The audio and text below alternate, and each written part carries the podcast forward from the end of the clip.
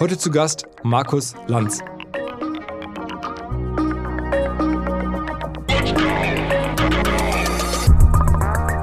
Deswegen bin ich auch immer so ein bisschen demütig, weil ich immer sage, flieg nicht zu hoch, mein kleiner Freund, weißt du so, jetzt nicht hier durchdrehen, weil der Tag, an dem du die alle wieder brauchst, der kommt.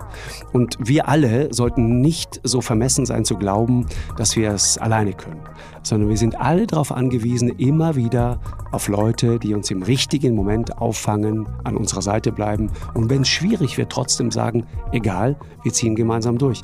Als damals ähm, das Ding mit, mit Wetten das nicht so richtig funktioniert hat, zumindest in der öffentlichen, in der veröffentlichten Wahrnehmung vor allen Dingen, ähm, blieb das ZDF sehr klar an meiner Seite und das, das, ist, das, ist, das ist groß. Let's go! Go, go!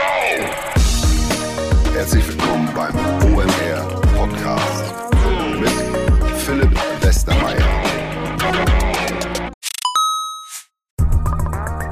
Ihr werdet euch wahrscheinlich fragen, warum unser Partner SalesViewer hier so oft im Podcast wirbt. Aber das ist relativ einfach zu erklären, denn wenn wir hier mittels Podcast Reichweite für SalesViewer erzeugen, dann besuchen natürlich auch hunderte von Menschen die Website von SalesViewer und SalesViewer kann dann mit dem eigenen Tool die Website-Besucher oder deren Firmen vor allen Dingen mit Klarnamen entschlüsseln. Also Podcast-Werbung führt zwangsläufig zu immer mehr Website-Besuchern und Website-Besucher lassen sich in Firmen-Klarnamen von SalesViewer entschlüsseln und zu neuen B2B-Kunden machen. Und natürlich auch wir bei OMR sind sehr zufrieden mit SalesViewer, nicht nur als Kunde, sondern auch als Partner. Wir setzen deren Tool ebenfalls ein zur eigenen B2B-Lead-Generierung und entschlüsseln damit die Website-Besucher von OMR, OMR Reviews oder anderen Tochterfirmen. Man sieht einfach, wer eure Webseiten besucht hat und wofür sich potenzielle Kunden interessiert haben. Neben uns, also OMR, sitzen aber auch noch deutlich größere Firmen wie Stepstone, Avato Systems, Sport5, Talon One oder die Vodafone-Tochter Grand Centrix bereits auf SalesViewer und generieren damit täglich neue B2B-Leads. SalesViewer ist bekanntlich auf unserem hauseigenen Software-Bewertungsportal OMR Reviews das bestbewertete Tool in gleich drei Kategorien und kann jederzeit kostenlos getestet werden. Wer also sehen möchte, wer auf der eigenen Website drauf war und diese Person dann am besten zu Kunden verwandeln möchte, der kann das alles kostenlos ausprobieren. salesviewer.com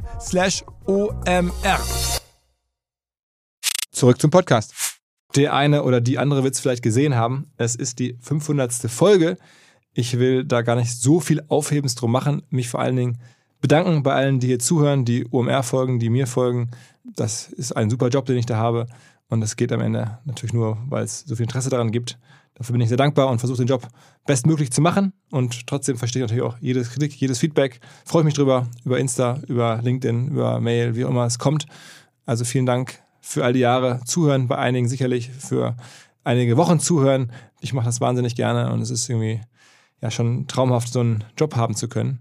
Und dann freue ich mich äh, jetzt passend zu dieser 500. Ausgabe doch einen Gast zu haben, der vielleicht nicht passender geht, denn ich bin ja so eine Art äh, Wirtschafts- oder eine Art Branchenfragensteller.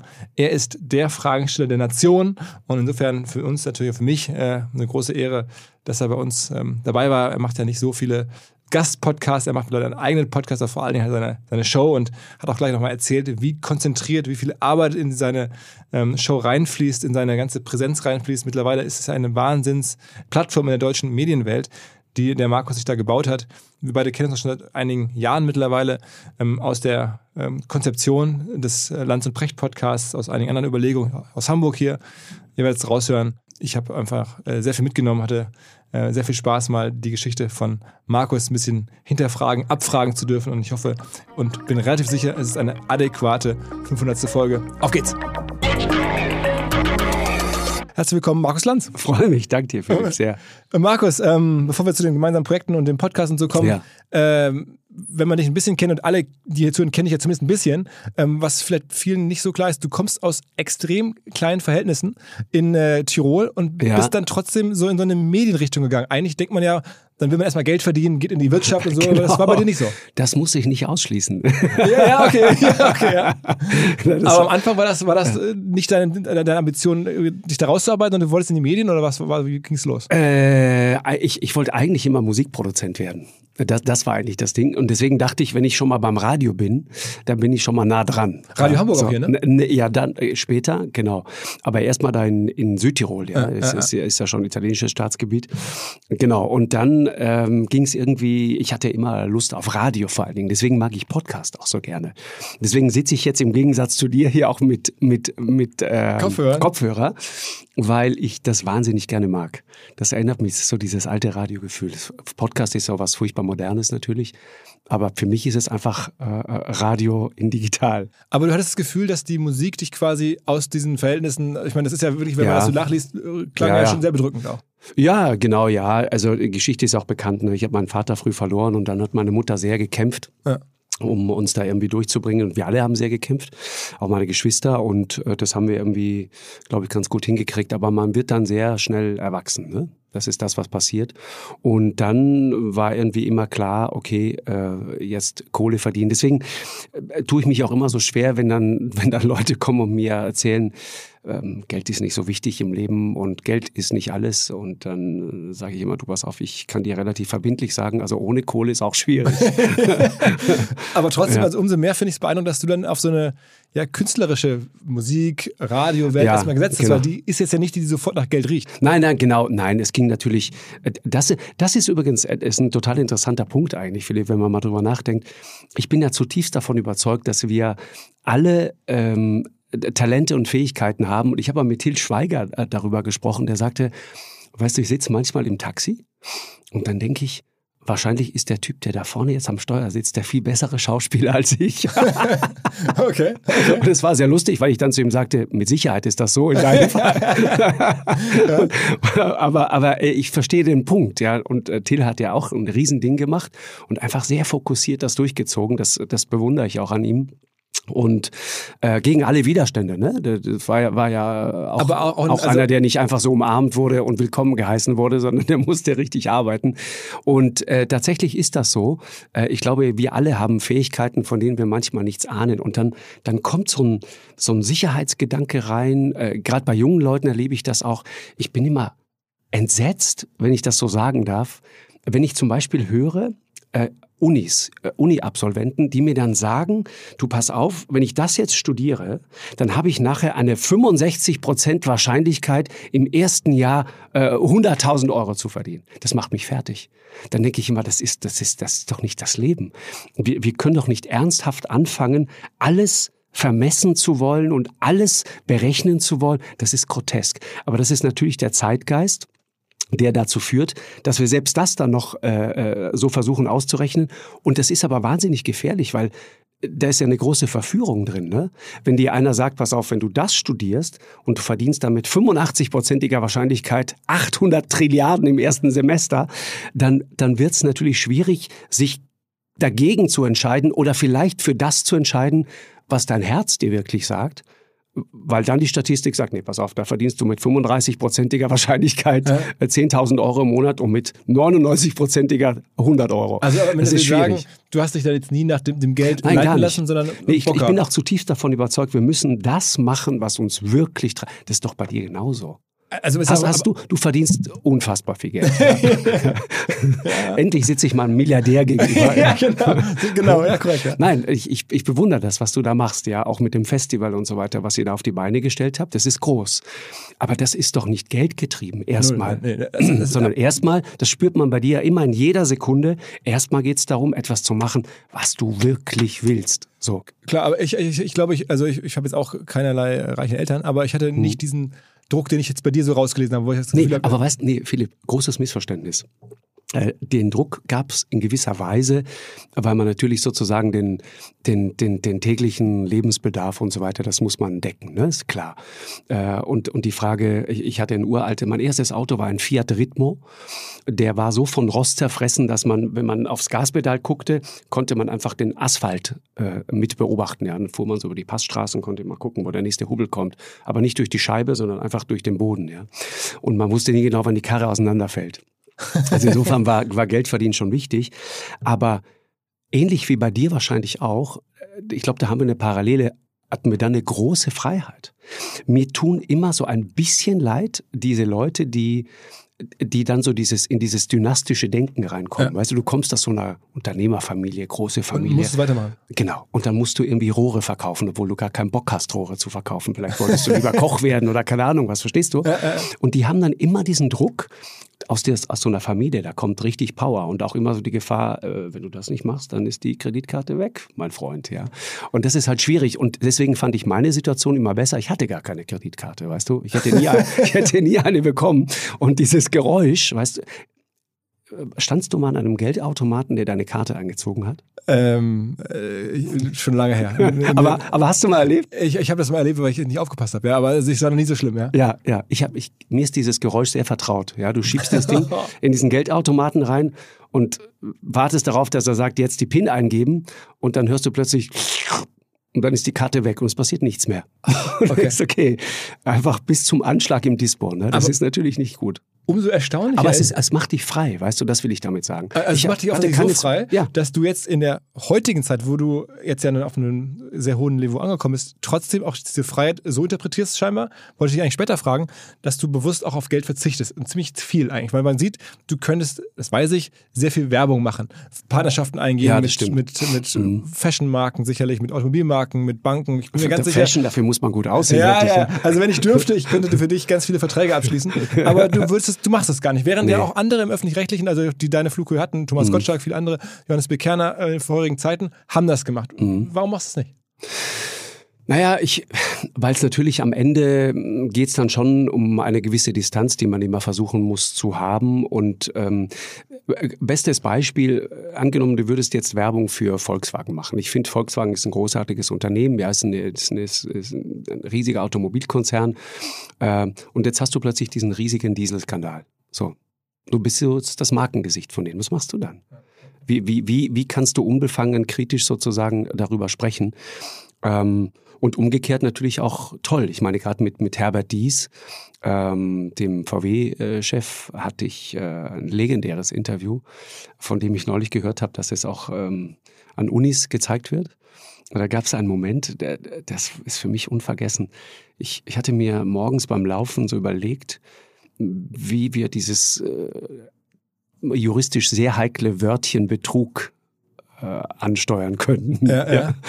Und ich, ich habe es mir so überlegt, dass ich dachte, ich muss ihn ein bisschen verführen. Ich muss es, ich muss es so machen, dass er eigentlich nicht anders kann, als Ja zu sagen auf die Frage, ob das eigentlich Betrug war. Wissend, dass das juristisch heikel ist. Äh. Und ich die, steuere diese Frage an und er sagt, ja klar war das Betrug. Ich denke, das hat er jetzt nicht gesagt.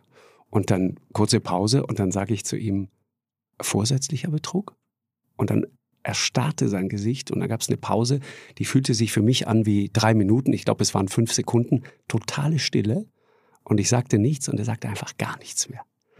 Und danach ah, realisiert, das war jetzt gerade Problem. Ja, genau. Und danach waren Anwälte am Start. Bis heute, ne? Das hat ja, glaube ich, richtig äh, nach noch Wellen Ja, ich ne? glaube, ich glaube, es ging dann um die Frage, ist schon sehr interessant und da merkst du halt auch, unter welchem Druck diese Leute stehen. Ich wollte ihn ja nicht in Schwierigkeiten bringen. Aber tatsächlich muss so jemand dann sofort denken, okay, welche Konsequenzen hat das? Und im Zweifel, das wurde dann angefordert, auch von, von den Ermittlern in den USA. Die wollten das dann sehen.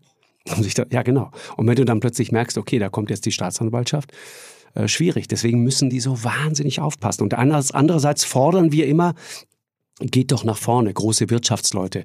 Erklärt euch. erzählt doch mal, was ihr vorhabt und so weiter. Erklärt doch mal eure Vision für die Welt von morgen.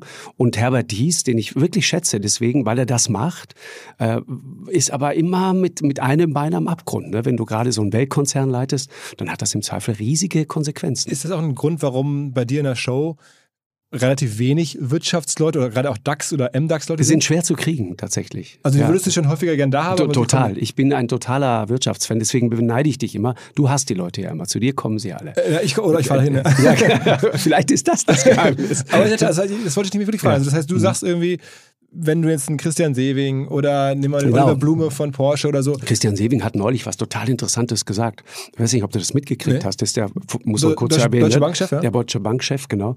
Der sagte, erst das Land, dann das Unternehmen. Das ist irre. Das ist ein völliger Paradigmenwechsel. Das wäre Generationen von Deutsche Banksprechern vor ihm im Leben nicht eingefallen. Aber das hat er gesagt. Das war, das nee, aber das hat er irgendwo in einem Interview gesagt oder auf einem Kongress oder in einer Mitarbeiteransprache. Aber in ich, sogar. Land würde er nicht kommen. Äh, bei Sevi muss ich jetzt sagen, ich glaube, wir haben es gar nicht probiert, aber sollten wir mal. Äh, guter Hinweis, danke. Und bist denn du auch insofern äh, Wirtschaftsfan, dass du jetzt sozusagen ein wirklich, ich finde das immer interessant, ein gutes Gefühl hast für Wirtschaft? Also wenn ich dich jetzt frage, so, was ist eine Zalando gerade wert als Firma an der Börse? Ja. Du, würdest du da ein Gefühl für haben oder nicht? Bei Zalando jetzt tatsächlich nicht. Ich schaue auch nie so genau jetzt auf die, ähm, die Kapitalisierung. Ja, also was ist da jetzt genau die Marktkapitalisierung? Zumal das ja auch alles immer sehr volatil ist und dynamisch, genau.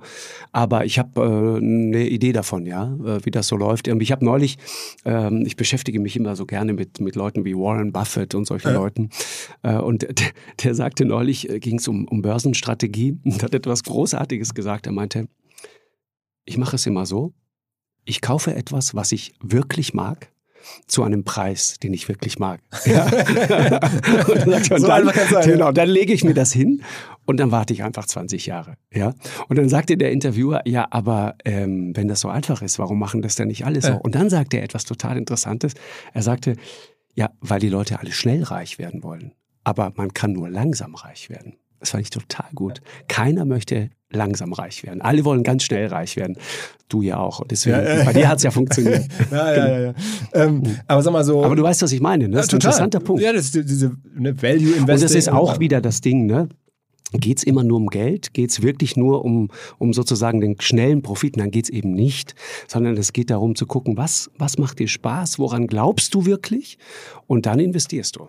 Also, was ich mich frage äh, beim Thema Wirtschaft, ich meine, wir machen ja einen Wirtschaftspodcast und ich bin mal frustriert, dass die jetzt, klar, es hören jetzt vergleichsweise viele Leute für, für Podcast-Welt und so mhm. zu, ist auch alles okay, aber ich finde, auf 80 Millionen Deutsche mhm. bezogen, wenn ich jetzt mit irgendwie einem ja, Gründer von Zalando oder HelloFresh ja. oder diesen Firmen äh, ja. oder, oder auch spreche, sind es dann immer nur 60, 70, 80.000 Hörer. Ja. Und es müsste doch eigentlich, oder auch das Manager-Magazin, was Neutrales, ein ja. tolles Magazin. Find aber es lesen auch, auch nur 60, 70, ich, ich zum Beispiel. Leute. Ich habe ein Abo. Ja, aber, aber es ist, ja, okay, siehst du. Aber es ist so, ich lese wahnsinnig gerne das Manager-Magazin. Aber es sind ja. zu wenig Leute. Also ja. ich meine, es, es, müssten sich doch eigentlich viel mehr Leute für Wirtschaft interessieren. Ja. Du merkst bei euren Quoten auch, wenn ihr Wirtschaftsleute einladet, dass das dann vielleicht einfach nicht gut funktioniert? Also Nö, das würde ich so nicht sagen. Nee. Okay. nee, wir, das ist ja, ich, ich, ich muss dich da jetzt ein bisschen trösten, Philipp. Ja, ich, wenn du sagst nur 60, 70.000, aber welche 60, 70.000? Das sind doch Top-Leute, die dann dazuhören. Die besten, Philipp.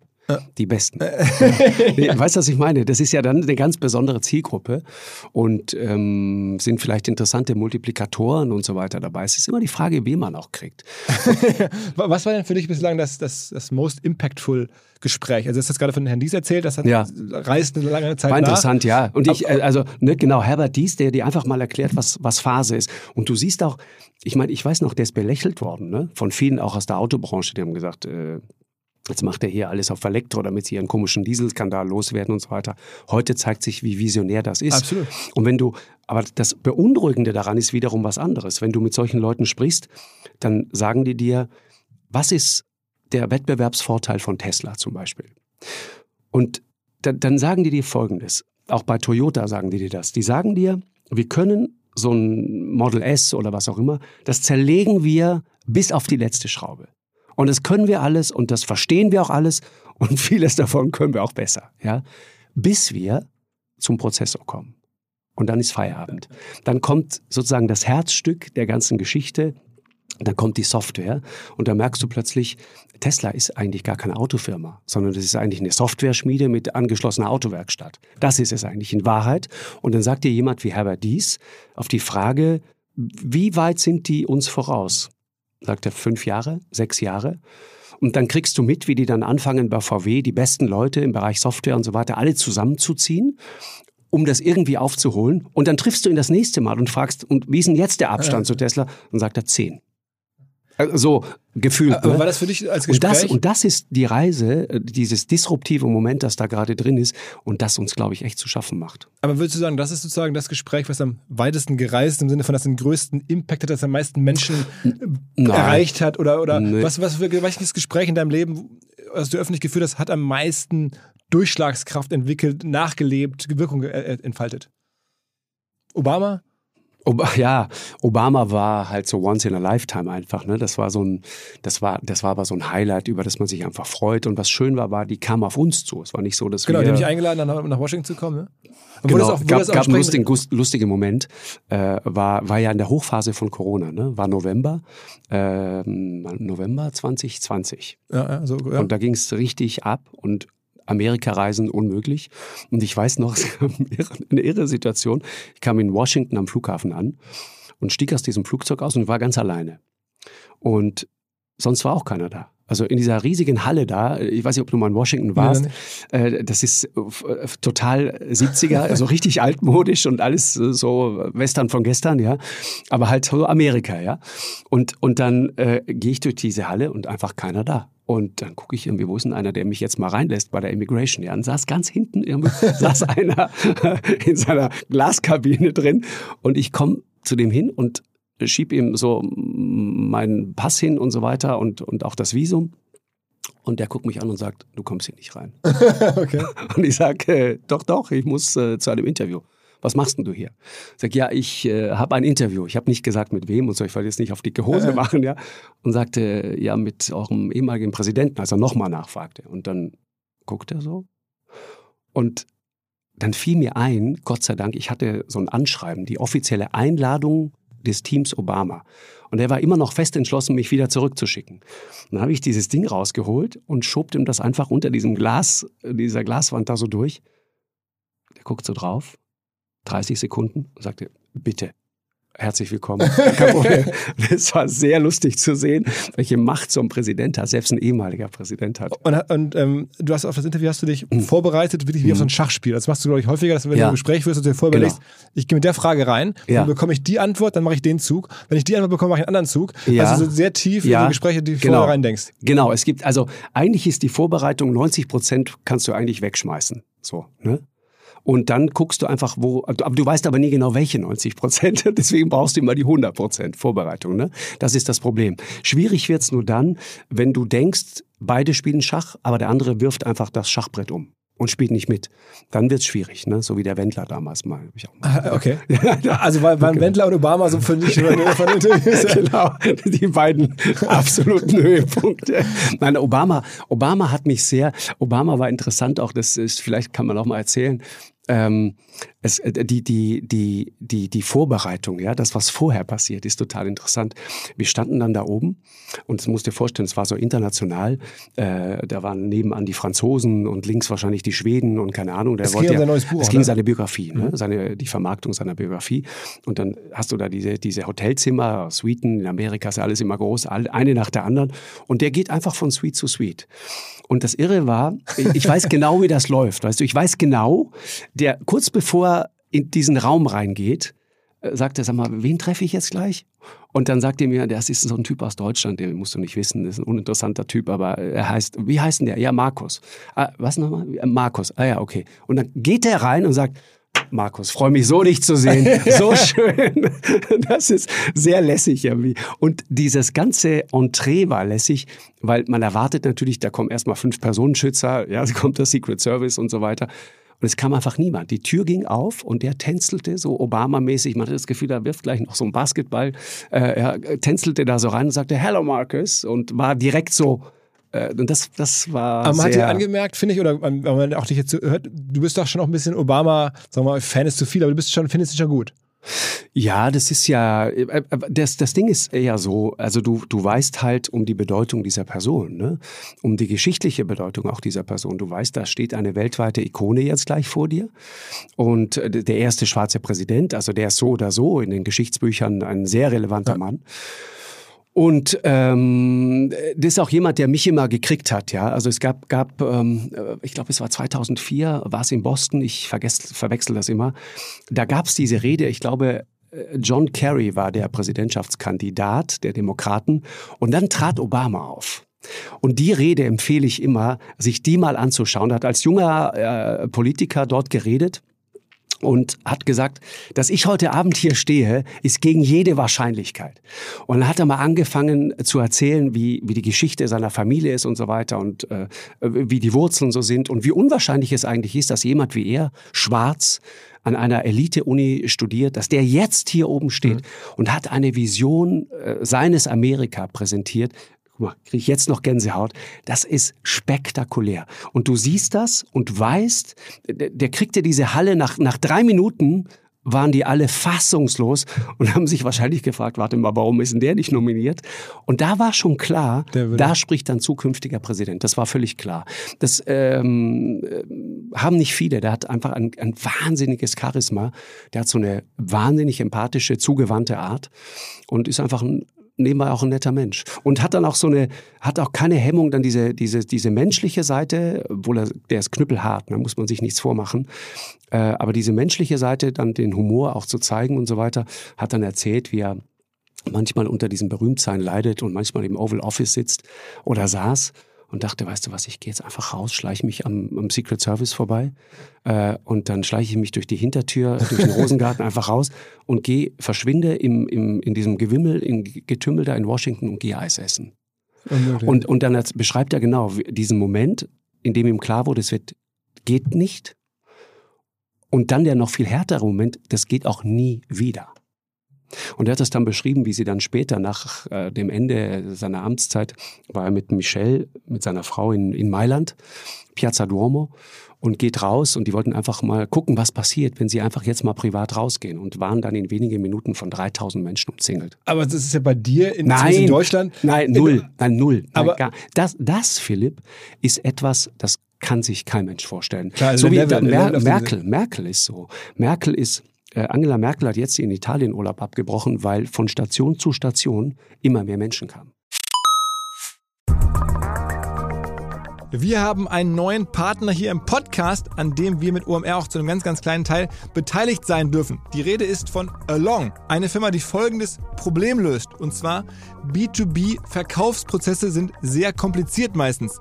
Es werden verschiedenste Materialien hin und her geschickt, Präsentationen, Videos, Angebote, Case Studies, Kalkulationen in verschiedensten Iterationen mit verschiedensten Menschen in den jeweiligen Verteilern. Ihr kennt es alle, E-Mail-Schleifen, E-Mail-Ping-Pong. Das macht den Prozess häufig kompliziert und zieht ihn sehr in die Länge. Und vor allen Dingen gibt es gar keine Insights aktuell über das Verhalten der Käufer. Also man sieht gar nicht als jemand, der das Angebot unterbreitet, was auf der Gegenseite so passiert. Und genau das ändert jetzt Along. Die bauen die sogenannten Along Spaces, also digitale Sales Rooms, in denen alle Materialien hochgeladen werden können, in denen sich die verschiedensten Parteien austauschen können. Es entstehen einfach drei Vorteile. Man muss nicht mehr in irgendwelchen E-Mails nachsuchen. Angebotene Lösungen und Zahlen und Grafiken können schnell überall in Meetings geteilt werden. Und als Verkäufer sieht man natürlich, wer wann sich über welche Sachen informiert hat, worauf zugegriffen hat. Und man kann Informationen auch live anpassen. Along funktioniert also hier wie ein Co-Pilot, analysiert das Engagement der Interessenten und stellt sogar Empfehlungen für den nächsten Schritt zur Verfügung. Technisch aufsetzen aufsetzen, kann man das alles in wenigen Minuten auch mit dem jeweiligen eigenen CRM verbinden.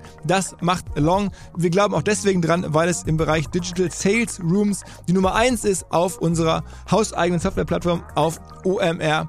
Reviews natürlich alles DSGVO-konform. Wer mehr wissen oder vielleicht eine Demo angucken möchte, alle Infos along space, ein Wort along space, space auch ausgeschrieben, alongspace.com slash OMR. Und wenn ihr jetzt über diesen Link kommt, also als OMR-Hörerin oder OMR-Hörer kommt, dann bekommt ihr drei Monate gratis, wenn ihr für ein Jahr bei Along abschließt. Zurück zum Podcast. Aber ich sag mal, äh, trotzdem jetzt mal klar, anderer Level. Na, anderer, völlig. Aber, wenn du jetzt in Berlin, Hamburg, München mm. unterwegs bist, Alles geht das gut? entspannt. Ja, klar geht das. Aber total. viele Selfies trotzdem. Nee, äh, das kommt darauf an, immer wie man, man muss bestimmte Sachen einfach vermeiden. Also wenn man jetzt wirklich so direkt den Kontakt zu Leuten so sucht, dann riskiert man, dass irgendwann einer sagt, können wir ein Foto machen. Ich hatte mal eine herrliche Szene, in, in München am Flughafen. Da kam ein offensichtlich türkischstämmiger junger Mann äh, auf mich zu, äh, und zwar in Begleitung seines alten Vaters, äh, der nur ganz rudimentär Deutsch sprach, irgendwie ein, ein ganz klassischer Einwanderer, äh, sehr nette Leute. Und der junge Mann stürmte auf mich zu und sagte, äh, äh bist du nicht und so weiter und können wir ein Foto machen? Und dann lief er zu seinem Vater und sagte, Papa, Papa, machst du ein Foto? Und der Vater nimmt dieses Handy in die Hand und er sagt, Papa, komm, mach das Foto. Und Papa guckt ihn an und sagt, warum? und ich fand das so gut. Und hab zu ihm gesagt, guck mal, du solltest öfter auf deinen Vater hören. also es, es, macht dir nichts aus. Also nein, ach Quatsch, nein, das ist doch nein. Ich, ich, ich finde es immer so schwierig, wenn Leute, wenn Leute sich darüber beklagen. Weißt du, die, die, man schlimm wäre, wenn wenn keiner mit dir reden will und dann sagen, oh bitte, geh mir weg. Mit dem wollen wir nichts zu tun haben. Ist, ich, was ist denn der Grund dafür, dass du eigentlich kein Social Media machst? Weil ich dachte auch, das hängt vielleicht zusammen, dass du sagst, ich will nicht noch mehr. Ja, das ist der eine Grund. Der andere Grund ist auch, ich, ich, ich habe ehrlich gesagt auch einfach keine Zeit und ich, ähm, man muss sich konzentrieren. Das erlebst du ja wahrscheinlich auch. Ich glaube schon, dass die Gefahr, ähm, sich zu verzetteln, enorm groß ist. Und je mehr äh, das wird und je größer das Rad wird, das man so dreht, desto mehr muss man sich wirklich konzentrieren. Ich glaube, dass, ich weiß nicht, ob die stimmt. Es gab neulich eine Untersuchung, dass wir, äh, wir waren mal äh, als Menschen in der Lage, uns so zwölf Sekunden zu konzentrieren, wirklich auf eine Sache. Und mittlerweile sind wir, glaube ich, bei acht. Und schlimm wird's, wenn man weiß, dass Goldfische neun können. okay. Aber ich meine, ja. nochmal zurück zu Instagram zum Beispiel. Wäre da ja. eigentlich, du, du, bist, das wissen wahrscheinlich schon einige, auch ja wirklich Fotograf, Filmemacher, ja, ja, da auch ja. sehr gut drin. Ähm, und deswegen wäre ja gerade Instagram eigentlich prädestiniert dafür, dass du da irgendwie da lebst sozusagen. Aber also genau. Ja, also ich finde ich find schon immer, dass man, ähm, man muss das, was sozusagen auch dein, ich, ich sag, ich, ich, vielleicht verstehst du es dann, wenn ich es dir so erkläre. Ich habe ähm, ähm, ungefähr 60, 70.000 Schwarz-Weiß-Fotos zu Hause von Menschen, die irgendwann in der Sendung waren. Und äh, ich fotografiere die Leute immer nach der Sendung, ja. Und dann sagen die mir, ah, okay, dann machen sie ein Buchprojekt draus und so weiter. Aber die Wahrheit ist, ich mache das nur für mich. Und irgendwann mal, weil es mittlerweile so viele sind, wird vielleicht mal ein Buch draus. Aber ich glaube, dass es wichtig ist, dass es Dinge gibt, die man nur für sich macht. Einfach nur für sich. Und das tun wir viel zu wenig. Wir klopfen immer alles daraufhin ab, was bringt mir das? Was, was passiert dann? Aber ich, ich, ich glaube zutiefst daran, dass das ist übrigens auch bei Kindern so, du hast ja auch Kinder, ja. ne? Es ist, ist es nicht großartig, wenn man sieht, wie Kinder sich so im Spiel so völlig verlieren können? Und wenn dann der Satz kommt, Papa, mir ist langweilig, den hast du auch schon gehört, ja, ja, ja. dann wird es erst gerade interessant. Da, dann muss man sie lassen und sagen, ja, ist dann halt so, musst du jetzt mal mit umgehen.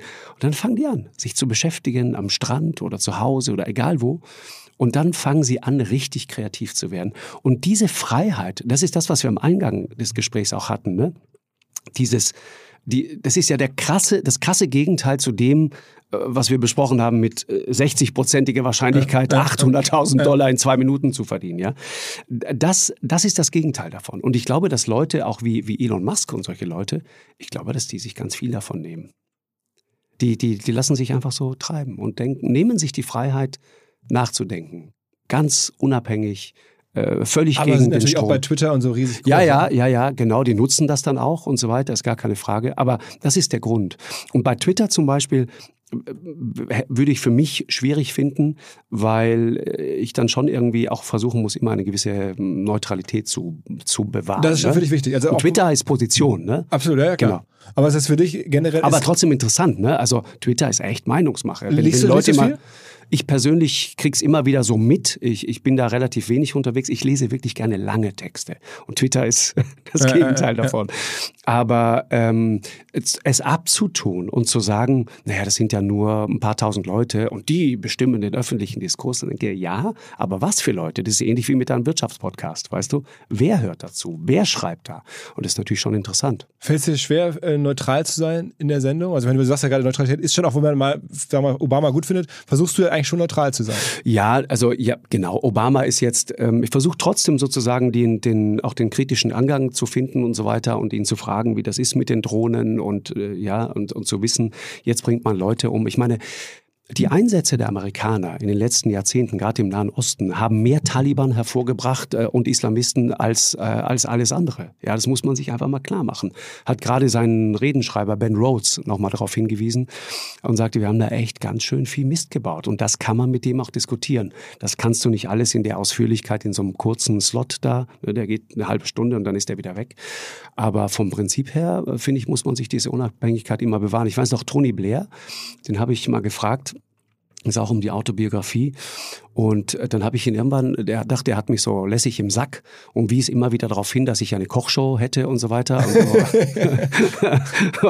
und er hat mich dann auch versucht, völlig aus dem Konzept zu bringen, weil er kurz vor Beginn des Gesprächs guckt er plötzlich auf meine Schuhe und sagt, äh, nice shoes. Und dann dachte ich, okay. Diese berühmten Boots, die du trägst. Ja, aber das hat einen völlig anderen Hintergrund. Ja. Der wollte einfach mich aus dem, aus dem Tritt bringen. Ja. Du, du machst eine Kochshow, ne? So, mach dich mal klein, so, machst eine Kochshow. Alles klar. Und so, so ging das halt. Und dann, und der hat mich überhaupt nicht ernst genommen. Zu Recht. Bis zu dem Punkt, an dem ich ihn dann gefragt habe, gesagt habe, warum sind Sie eigentlich zum Katholizismus konvertiert?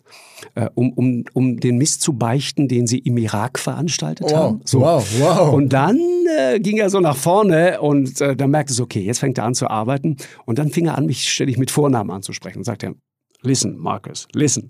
Und so. Und dann wusste ich, okay, jetzt, jetzt passiert da gerade was. Okay, Das war interessant. bist denn du generell, guckst du denn nach solchen Interviews ähm, da das Feedback an? Also bei Twitter offensichtlich nicht so sehr, aber es gibt ja teilweise. Aber ich krieg das mit, ne? Es ist jetzt nicht so, dass ich das, das Es mir gibt das ja krasse Sachen. Also es gab ja, glaube ich, Ja. da hast du mit Sarah Wagenknecht im Interview Ja, danach ja. gab es eine Petition Ja, gegen dich, über ja. 100.000 Leute unterschrieben, weil du genau. sie angeblich zu kritisch gefragt hättest. Ja, genau. Aber damals war es eh total vogue, alles doof zu finden, was ich gemacht habe. Insofern, es war eine harte Zeit. Das ist, führt mich so ein bisschen wieder zurück Ja, zu deiner genau. Biografie, weil wir waren ja eigentlich beim Radio stehen geblieben. Dann bist Genau. du vom Radio, also vom Radio in Tirol zum Radio nach Hamburg Genau. und dann zum Fernsehen nach Köln.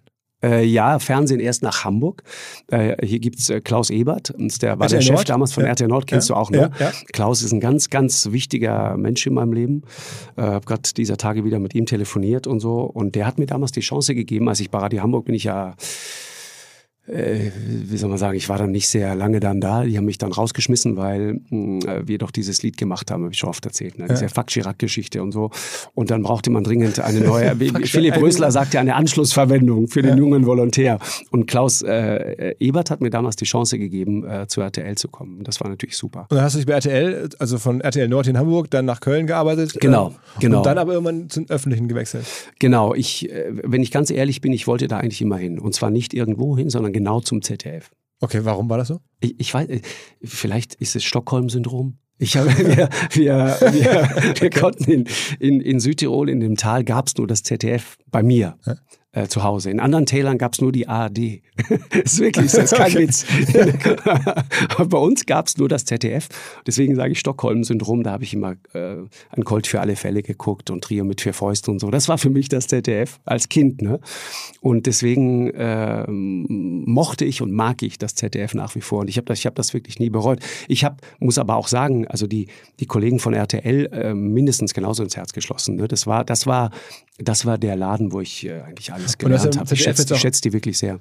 ZDF einige äh, Berge und Täler und wieder Berge genau, geschritten. Ne? Genau. Und, und da, so. Und da kommt halt jetzt eine echte Qualität ins Spiel. Wie sehr und wie lange bleiben Leute an deiner Seite?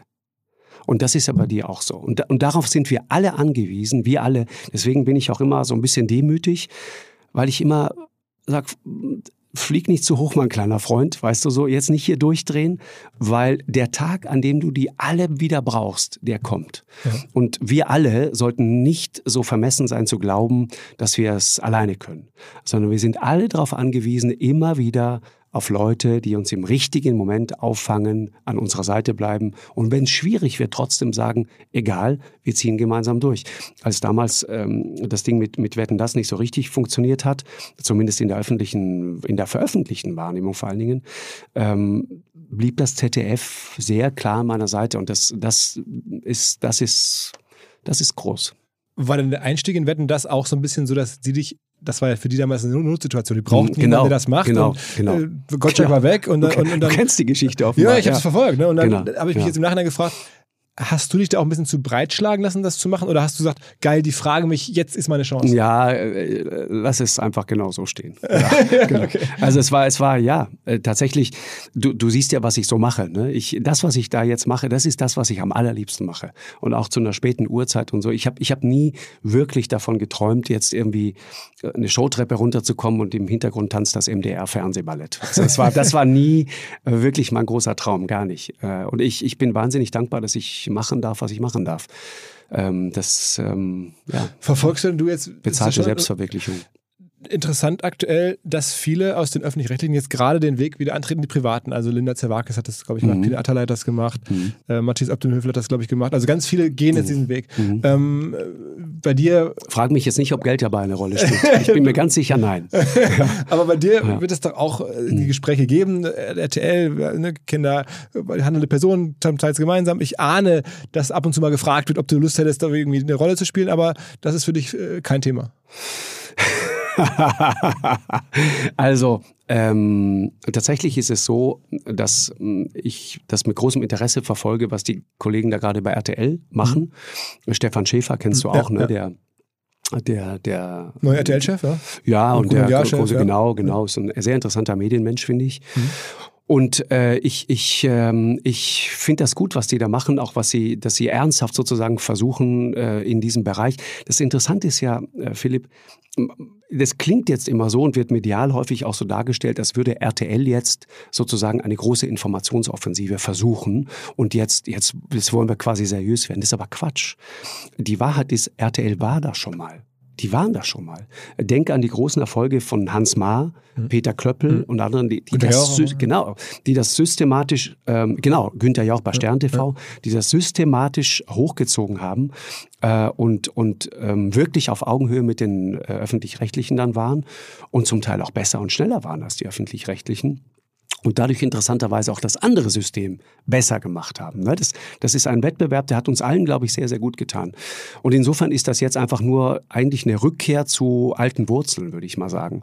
Und natürlich ich, kennt man die Leute, das ist ja eine kleine Szene und so weiter. Aber ich ähm, habe dir ja eben gesagt, irgendwie das, weißt du, auch da, ne, man darf nie vermessen sein. Man muss immer die, die, die, die eigene Situation genau verstehen. Die Sendung, die wir jetzt da machen, funktioniert dort in diesem Kontext, auf diesem Sendeplatz, genau bei diesem Sender, mit diesem Publikum. Ich glaube nicht, dass das so wahnsinnig viel mit mir zu tun hat. Äh, die Redaktion macht großartige Arbeit, wir haben da wirklich gute Leute und die strengen sich wahnsinnig an und sind dann immer wieder auch eine Spur origineller als vielleicht andere. Aber das meint nie wirklich einen selbst. Das muss man immer wissen. Wenn überhaupt meint es deine Funktion, äh, sondern ne, das ist so, deswegen immer so ein bisschen, bisschen aber, also, entspannter. Das, das, das, beschreibst du jetzt so, aber ja. ich glaube, wenn man jetzt nee, hört, wie da Leute drüber täusch reden. dich nicht. Täusch, wirklich, Philipp, täusch, ist meine, wirklich meine tiefe Überzeugung. Und die, und die, die, die Mediengeschichte ist ja voll von solchen Beispielen. Von Leuten, die glauben, man, man wechselt jetzt einfach den Sender und das Publikum geht einfach automatisch also mit. Das, das ist nicht wahr. Das, das, ist, das ist vermessen. Ist, ist so ein Johannes Bekerner. Der war ja sozusagen in deinem Slot äh, vor ja, dir beim genau. ZDF und ist dann gewechselt. Genau, zu Sat 1 und, und ist genau. dann quasi auch nicht mehr zu der alten Relevanz zurückgekehrt, würde ich jetzt sagen. Der ist immer noch ein bekanntes das Gesicht. War aber, aber das war, glaube ich, eine, eine Entscheidung, die Johannes so ganz bewusst getroffen hat. Weil Johannes hatte eine große Karriere, eine wirklich große Karriere. Denke auch mal an seine ganzen Sportgeschichten. Ja, ja. Und ich glaube, der war einfach irgendwann auch ein bisschen bisschen auf. Also das ist anstrengend, ne? wenn du so viele Produktionen machst. Johannes hatte, ich meine, er hatte zeitweise vier Sendungen pro Woche. Der, hat, der war einfach durch. Das ZDF hat an ihm, von ihm gelebt. Er hat beim ZDF alles ja, gemacht, Sportstudio, ich, alles. Genau, und ich glaube, Johannes wollte einfach irgendwann mal ein bisschen weniger arbeiten und das verstehe ich auch. Aber es ist trotzdem für dich auch ein bisschen ja, ein mahnendes Beispiel, dass man nicht einfach so wechseln kann, weil das war damals ja auch die Idee von Sat 1, glaube ich, ihn zu holen. Das kann sein, ja. Also die, ähm, genau, ich würde das aber jetzt gar nicht an Johannes so sehr festmachen, weil ist, war, glaube ich, eine, der Hintergrund war eine andere Entscheidung. Andere, es waren andere Gründe. Aber prinzipiell ist es trotzdem richtig. Also, dass das Publikum nicht einfach so mitgeht, davon bin ich felsenfest überzeugt. Wie lange kannst du das denn weiter durchhalten, jetzt in dieser, in dieser Konzentration und diesem Output? So, das ist jetzt schon altersrassistisch langsam. ja, genau. ja, aber ich, also ich meine, du, ja. machst es ja sehr fokussiert und sagst, ja. das ist der Hochleistungssport. Ja, irgendwie ähm, schon, ja. Äh, also würdest du sagen, das äh, noch ist aber kein Ende absehbar, zehn Jahre lang wird das ja, gehen? Ja, nein, ich, also wenn, wenn du mir jetzt nicht sagst, äh, du pass auf, wir haben echt keinen Bock mehr auf deine Visage, dann würde ich sagen, sagen, mache ich noch ein bisschen weiter. Also das wär, würde ich schon also ganz das gerne. Ist, das ist noch nicht Nein, nee, Ja, weil es gerade so spannend ist. Ne? Das ist übrigens auch interessant. Ne? Deswegen meinte ich der Kontext. Weißt du, in einer Zeit, in der Mario Barth nur das Wort Handtasche erwähnen musste und alle drehten durch, ja, hätte jemand wie ich bestimmt nicht da so funktioniert. Verstehst du, was ich meine? Jetzt haben wir ganz andere Zeiten. Jetzt sagt Mario Barth Handtasche und keiner dreht mehr durch. Im Moment so, ja, das, das hat alles seine Phasen. Äh, Mario macht immer noch seine Sachen und ist sehr erfolgreich damit, alles gut. Aber ich will nur sagen, der Zeitgeist hat sich gedreht, weil die Probleme, die Herausforderungen ganz andere sind. Ne? Wir hatten eine Pandemie, äh, wir haben das, worüber wir eingangs schon gesprochen haben. Wir, wir, die Globalisierung hat viele, viele. Äh, also eigentlich gute Zeiten, Anführungsstrichen, für so eine Sendung. Äh, genau, gute Zeiten, um Dinge zu erklären, gute Zeiten, um kritische und auch harte Fragen zu stellen, gute Zeiten, um einfach ranzugehen. Und ich, ich bin auch manchmal so, das, ähm, deswegen rutsche ich dann auch manchmal so auf dem Stuhl rum, ja. Und gibt es einen wahnsinnig schönen Artikel von Vicky Beisens in der Süddeutschen Zeitung ja. ähm, mit der Grillzange, wo sie dann nach vorne rutscht und dann wird es genau. dann wärmer oder bist du bist ein bisschen aggressiver? Ja, ja, ja. Ja, ja ich, ich will einfach, dass, dass der Gesprächspartner meinen Atem spürt, weißt du. du dir manchmal auch Gesprächspartner so ein bisschen leid, weil du denkst, nein, okay. Nein. Nee. Nein. Warum? Weil du das Gefühl hast, nein, es ist jetzt für nett. sie schwer zu argumentieren und du hast, sie haben dann Fehler gemacht und wollen es aber nicht zugeben und du hast jetzt eigentlich. Nein, aber es ist ja, nein, komm, es ist, also ich, ich finde wirklich, äh, äh, politische Diskussion und auch Streit muss doch möglich sein und die, die, die Leute können das alle ab. Hallo, das sind Profis die, und die haben es wirklich drauf. Äh, und meine Frage ist, äh, einfach sozusagen auf jede Antwort die richtige Frage zu finden. Ja, seine also Aufgabe ist die andere, ja. Aber du bist jetzt Seine Aufgabe ist auf jede Frage die richtige Antwort zu finden. Das ist das Spiel. Aber du bist jetzt auch schon wirklich eine, eine Polit-Talkshow geworden. Also früher ja, war das ja schon ja. viel breiter. Da waren ja auch mal ja. Comedians und. Erstmal der Wendler. Äh, genau, im Wendler und, und auch Pamela Reif. Also da hatten wir mhm. schon teilweise ja, Gäste jetzt, aber das ist nicht mehr so. Also mittlerweile bist du schon wirklich auf Politik. Äh Tatsächlich haben wir das Gefühl, dass die Leute, es ist nicht nur Politik, es ist auch Wirtschaft, es ist alles mögliche, aber es ist schon, äh, es ist Gesellschaftspolitik. Also die, die Zuschauer erwarten das, glaube ich, da. Die suchen das da bei uns. Wertet ihr das irgendwie aus? Guckt ihr euch das an, welche Gäste gut funktionieren? Ja, absolut, klar. Wir kriegen das schon sehr genau mit. Ja, wir, wir kriegen ja jeden Tag auch so die Kurven und sehen, was so passiert. Also, aber es hängt ja ab von dem Vorprogramm, ist richtig, von dem. Ist richtig, ja, äh, absolut, ja. Also genau. man versucht trotzdem die Effekte zu isolieren und sagt, okay, genau. also bei allem Gegenprogramm dieser genau. Gast oder Gästin. Genau, du siehst einfach die Kurve. Ne? Wenn, wenn, wenn du die Kurve siehst und, und da geht es so nach oben, dann weißt du, okay, das ist jemand, den wollten die Leute jetzt einfach wer, sehen. Wer macht so eine Kurve nach oben? außer Richard? Markus Söder. Markus Söder, ja? Macht eine Mörderkurve, ja. Den wollen die Leute sehen. Okay, krass. Ja, also es, es gab auf jeden Fall die Zeit, in der ja. sie ihn absolut, absolut, sehen wollten. Ja, Karl Lauterbach. Auch da, ne, Kontext. Also Karl Lauterbach war der Corona-Erklärer der Nation ja. und da wollten Leute Karl Lauterbach sehen. Das, das ist so, ja. Aber das meine ich, das ist immer nur, das meinte ich vorhin mit, es meint nie dich, es meint deine Funktion. Es ist sozusagen eine geliehene Kurve. Ja. Das, das meint nicht unbedingt dich. Es aber meint bei dich. Richard Precht ist schon so, dass, dass der sich wirklich eine Community aufgebaut hat. Ja, aber, aber auch, ne? aber auch so. Richard ist doch ein perfekter Erklärer der Welt. So, und das, und das, in dem Kontext ist Richard absolut genial. Und deswegen funktioniert er da so. Mhm. Ähm, und, und ist natürlich auch meinungsstark. Ne? Ist jemand, der, ich kenne wenig Leute, die, die, wie soll man sagen, so unabhängig sind in ihrem Denken. Darum beneide ich ihn auch manchmal. Äh, ich halte mich für jemanden, der auch relativ unabhängig ist und, und äh, deswegen auch nicht so viel Social Media, weil wenn ich anfange, das alles genau zu lesen und sogar noch zu kommentieren, dann glaube ich, würde ich anfangen, mich irgendwann einzuschränken, zu kontrollieren.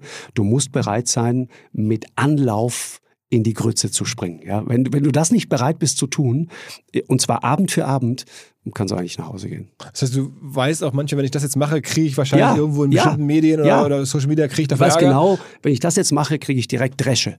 Und es muss dann aber trotzdem sein.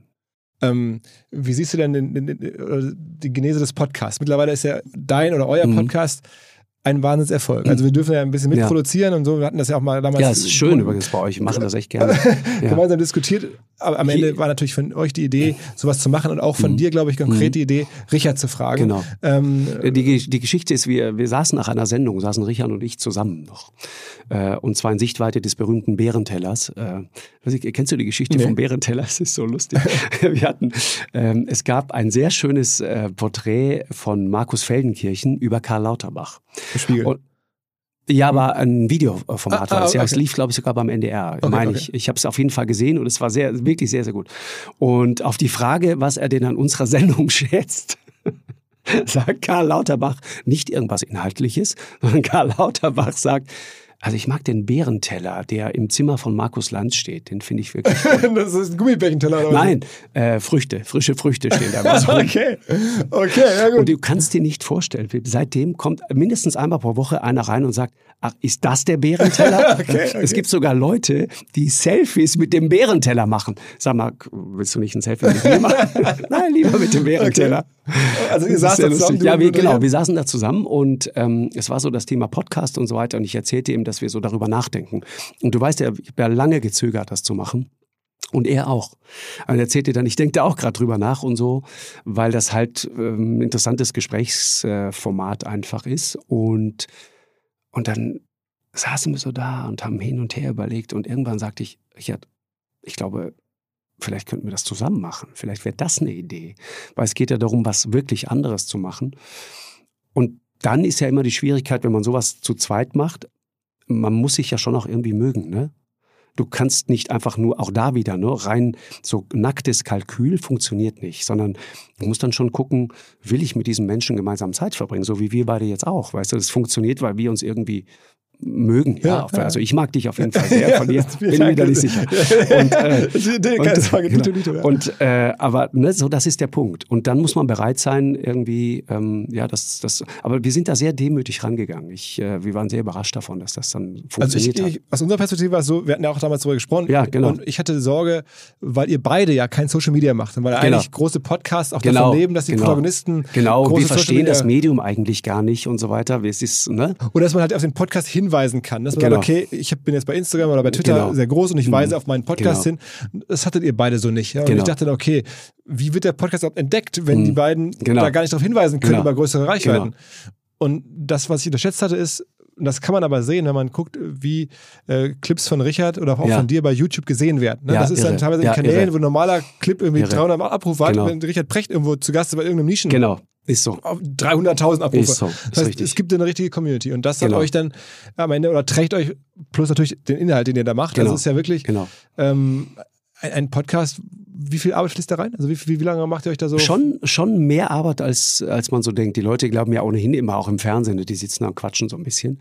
Aber tatsächlich äh, muss man schon Arbeit Also ihr reinstecken. textet hin und her, schreibt euch in Nee, das nicht so, aber wir, wir unterhalten uns kurz so über das Thema. Das stimmen wir kurz ab. Wirklich meistens über SMS, weil Richard ist ständig irgendwie unterwegs und ich habe auch viel zu tun. Äh, Und dann bereiten wir uns, glaube ich, äh, beide relativ intensiv drauf vor. Weil du kannst ja nicht mit Zahlen dann hantieren, die nicht stimmen und mit Fakten, die nicht stimmen und so weiter. Muss man schon aufpassen. Weil bei so einer Sendung von dir, ich meine, da gucken jetzt so, je nachdem, 1,5, 2 Millionen Menschen Ja, zu. genau. Wie viele Stunden fließt von dir in so eine Sendung rein? Von Arbeit, Vorarbeit? Ich, ehrlich gesagt, ähm, ist das, glaube ich, ein bisschen wie bei dir, Philipp. Ich, ich, ich kann es den Stunden nicht wirklich sagen. Die Wahrheit ist eigentlich, die Arbeit hört nie auf. Du bist eigentlich immer dabei. Ich Weil lese, du liest Zeitung. ja, genau. Ich, ich, ich, ich lese alles online, alles. Äh, ähm, ich habe nie eine Zeitung in der Hand so. Ich bin auch heilfroh darüber. Ich will das irgendwie nicht mehr. Ich weiß nicht warum, aber ich, ich liebe es. Deswegen liebe ich Smartphones, weil du einfach immer ständig lesen kannst. Und ich beschäftige mich dann ja mit auch mit, mit Themen zum Teil, die erstmal gar nichts mit der Sendung zu tun haben. Und irgendwann kann man das dann vielleicht wieder rausziehen. So, das ist ähm, Und was ist sehr, sehr breit. Was ist so eine Sendung für ein wirtschaftliches Produkt? Also ihr verkauft sie am Ende an ZDF, ihr Mhm. produziert die mit eurer eigenen Produkt, also du und Genau, dein Partner. äh, genau äh, mit Markus, ne? Mit Markus, äh, genau. genau. Der eine wichtige Rolle da spielt, ne? Der auch so ein, auch so ein, so ein bei Markus habe ich immer das Gefühl, wenn, wenn wir beide zusammenkommen, dann ist es so wie bei Richard auch, dann ist eins und eins ist drei. Ja. Und das ist gut. Wie habt ihr euch eigentlich kennengelernt? Äh, tatsächlich war das eine Idee des ZDFs. Äh, Manny Teubner, der, der ehemalige Unterhaltungschef, der uns auch immer noch mal ab und zu schreibt und so weiter, der, liebe Grüße an der Stelle, ganz netter Mann, der hat ähm, ähm, das damals so eingetütet. Und habt ihr gemeinsam eine Firma äh, äh, ja, also Markus hatte eigentlich, äh, Markus hatte ja schon dieses Gefäß. Ich bin da dazugekommen. Der, einfach, der ja ne? Johannes Bekerner Genau, auch gemacht. ne? ganz genau. Vorher Harald Schmidt und Mhm. so weiter, ja. Und Markus ist auch so ein. Wir, wir sind auf eine gewisse Art und Weise beide, und das trifft auch für Richard zu, und ich glaube sogar auch für dich, auf eine Art total altmodisch. So ganz klassischer äh, journalistischer Ansatz, ja, Rede, Gegenrede, gucken, wo es passiert. Auch, auch nicht mit der, mit der ersten Antwort zufrieden sein. Manchmal ist der spannende Ansatz für, den, für eine neue Geschichte, für ein Thema nicht vorne in einem langen Stück, sondern ganz, ganz hinten, letzter Absatz, steht da manchmal der Gedanke drin, wo du denkst, ey, Das ist es doch. Und so. Und ähm, ja, und deswegen funktioniert das. Markus hat ja auch so, kommt ja auch ganz, ganz klassisch aus dem Journalismus. Ne? Also das heißt, dann habt, genau, ich glaube, auch Boulevardjournalismus auch gemacht. Alles, und alles. Das, das, das, das ganze Ding. Genau. Und dann habt ihr gemeinsame Produktionsfirma. Äh, ja, und dann kommt er noch aus dem Ruhrgebiet, ne? Das kommt noch dazu.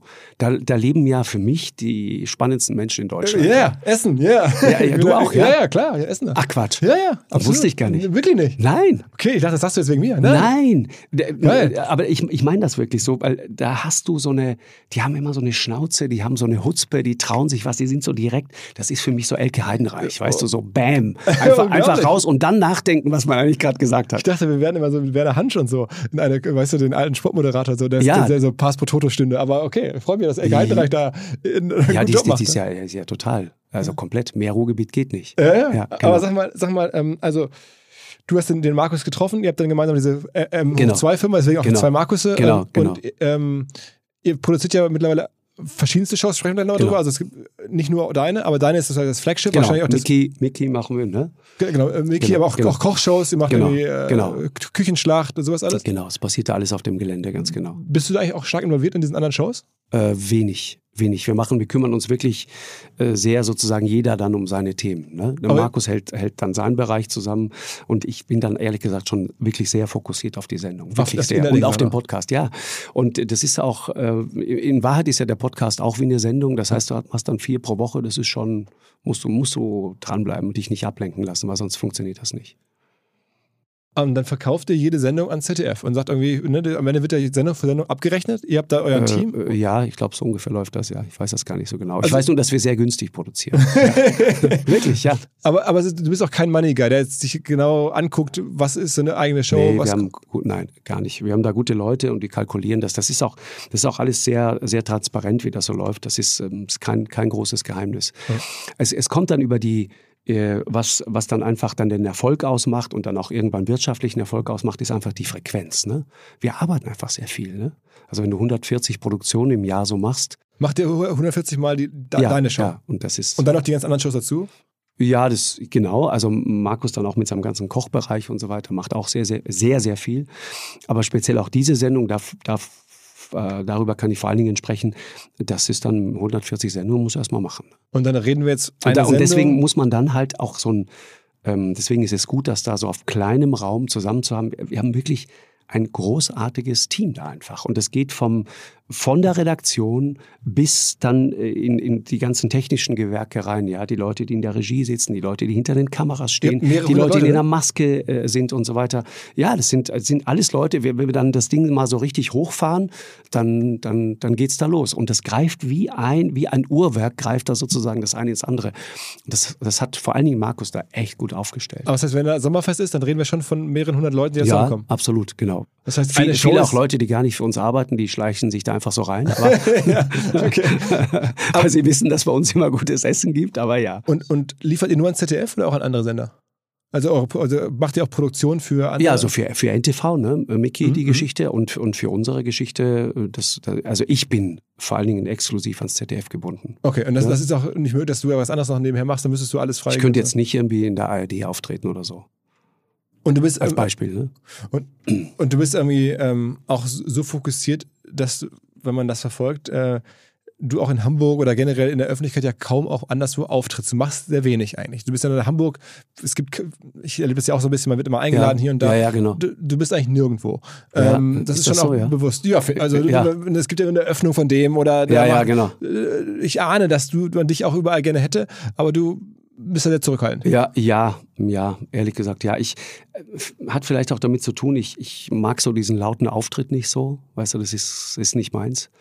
Äh, so dieses Hoppla, hier komme ich, irgendwie, das war nie so mein Thema. Und ich, ähm, mir fehlt dann auch meistens die Zeit. Ich, man muss sich ja dann auch, man muss sich entscheiden im Leben. Ne? Wo, wo will man hin?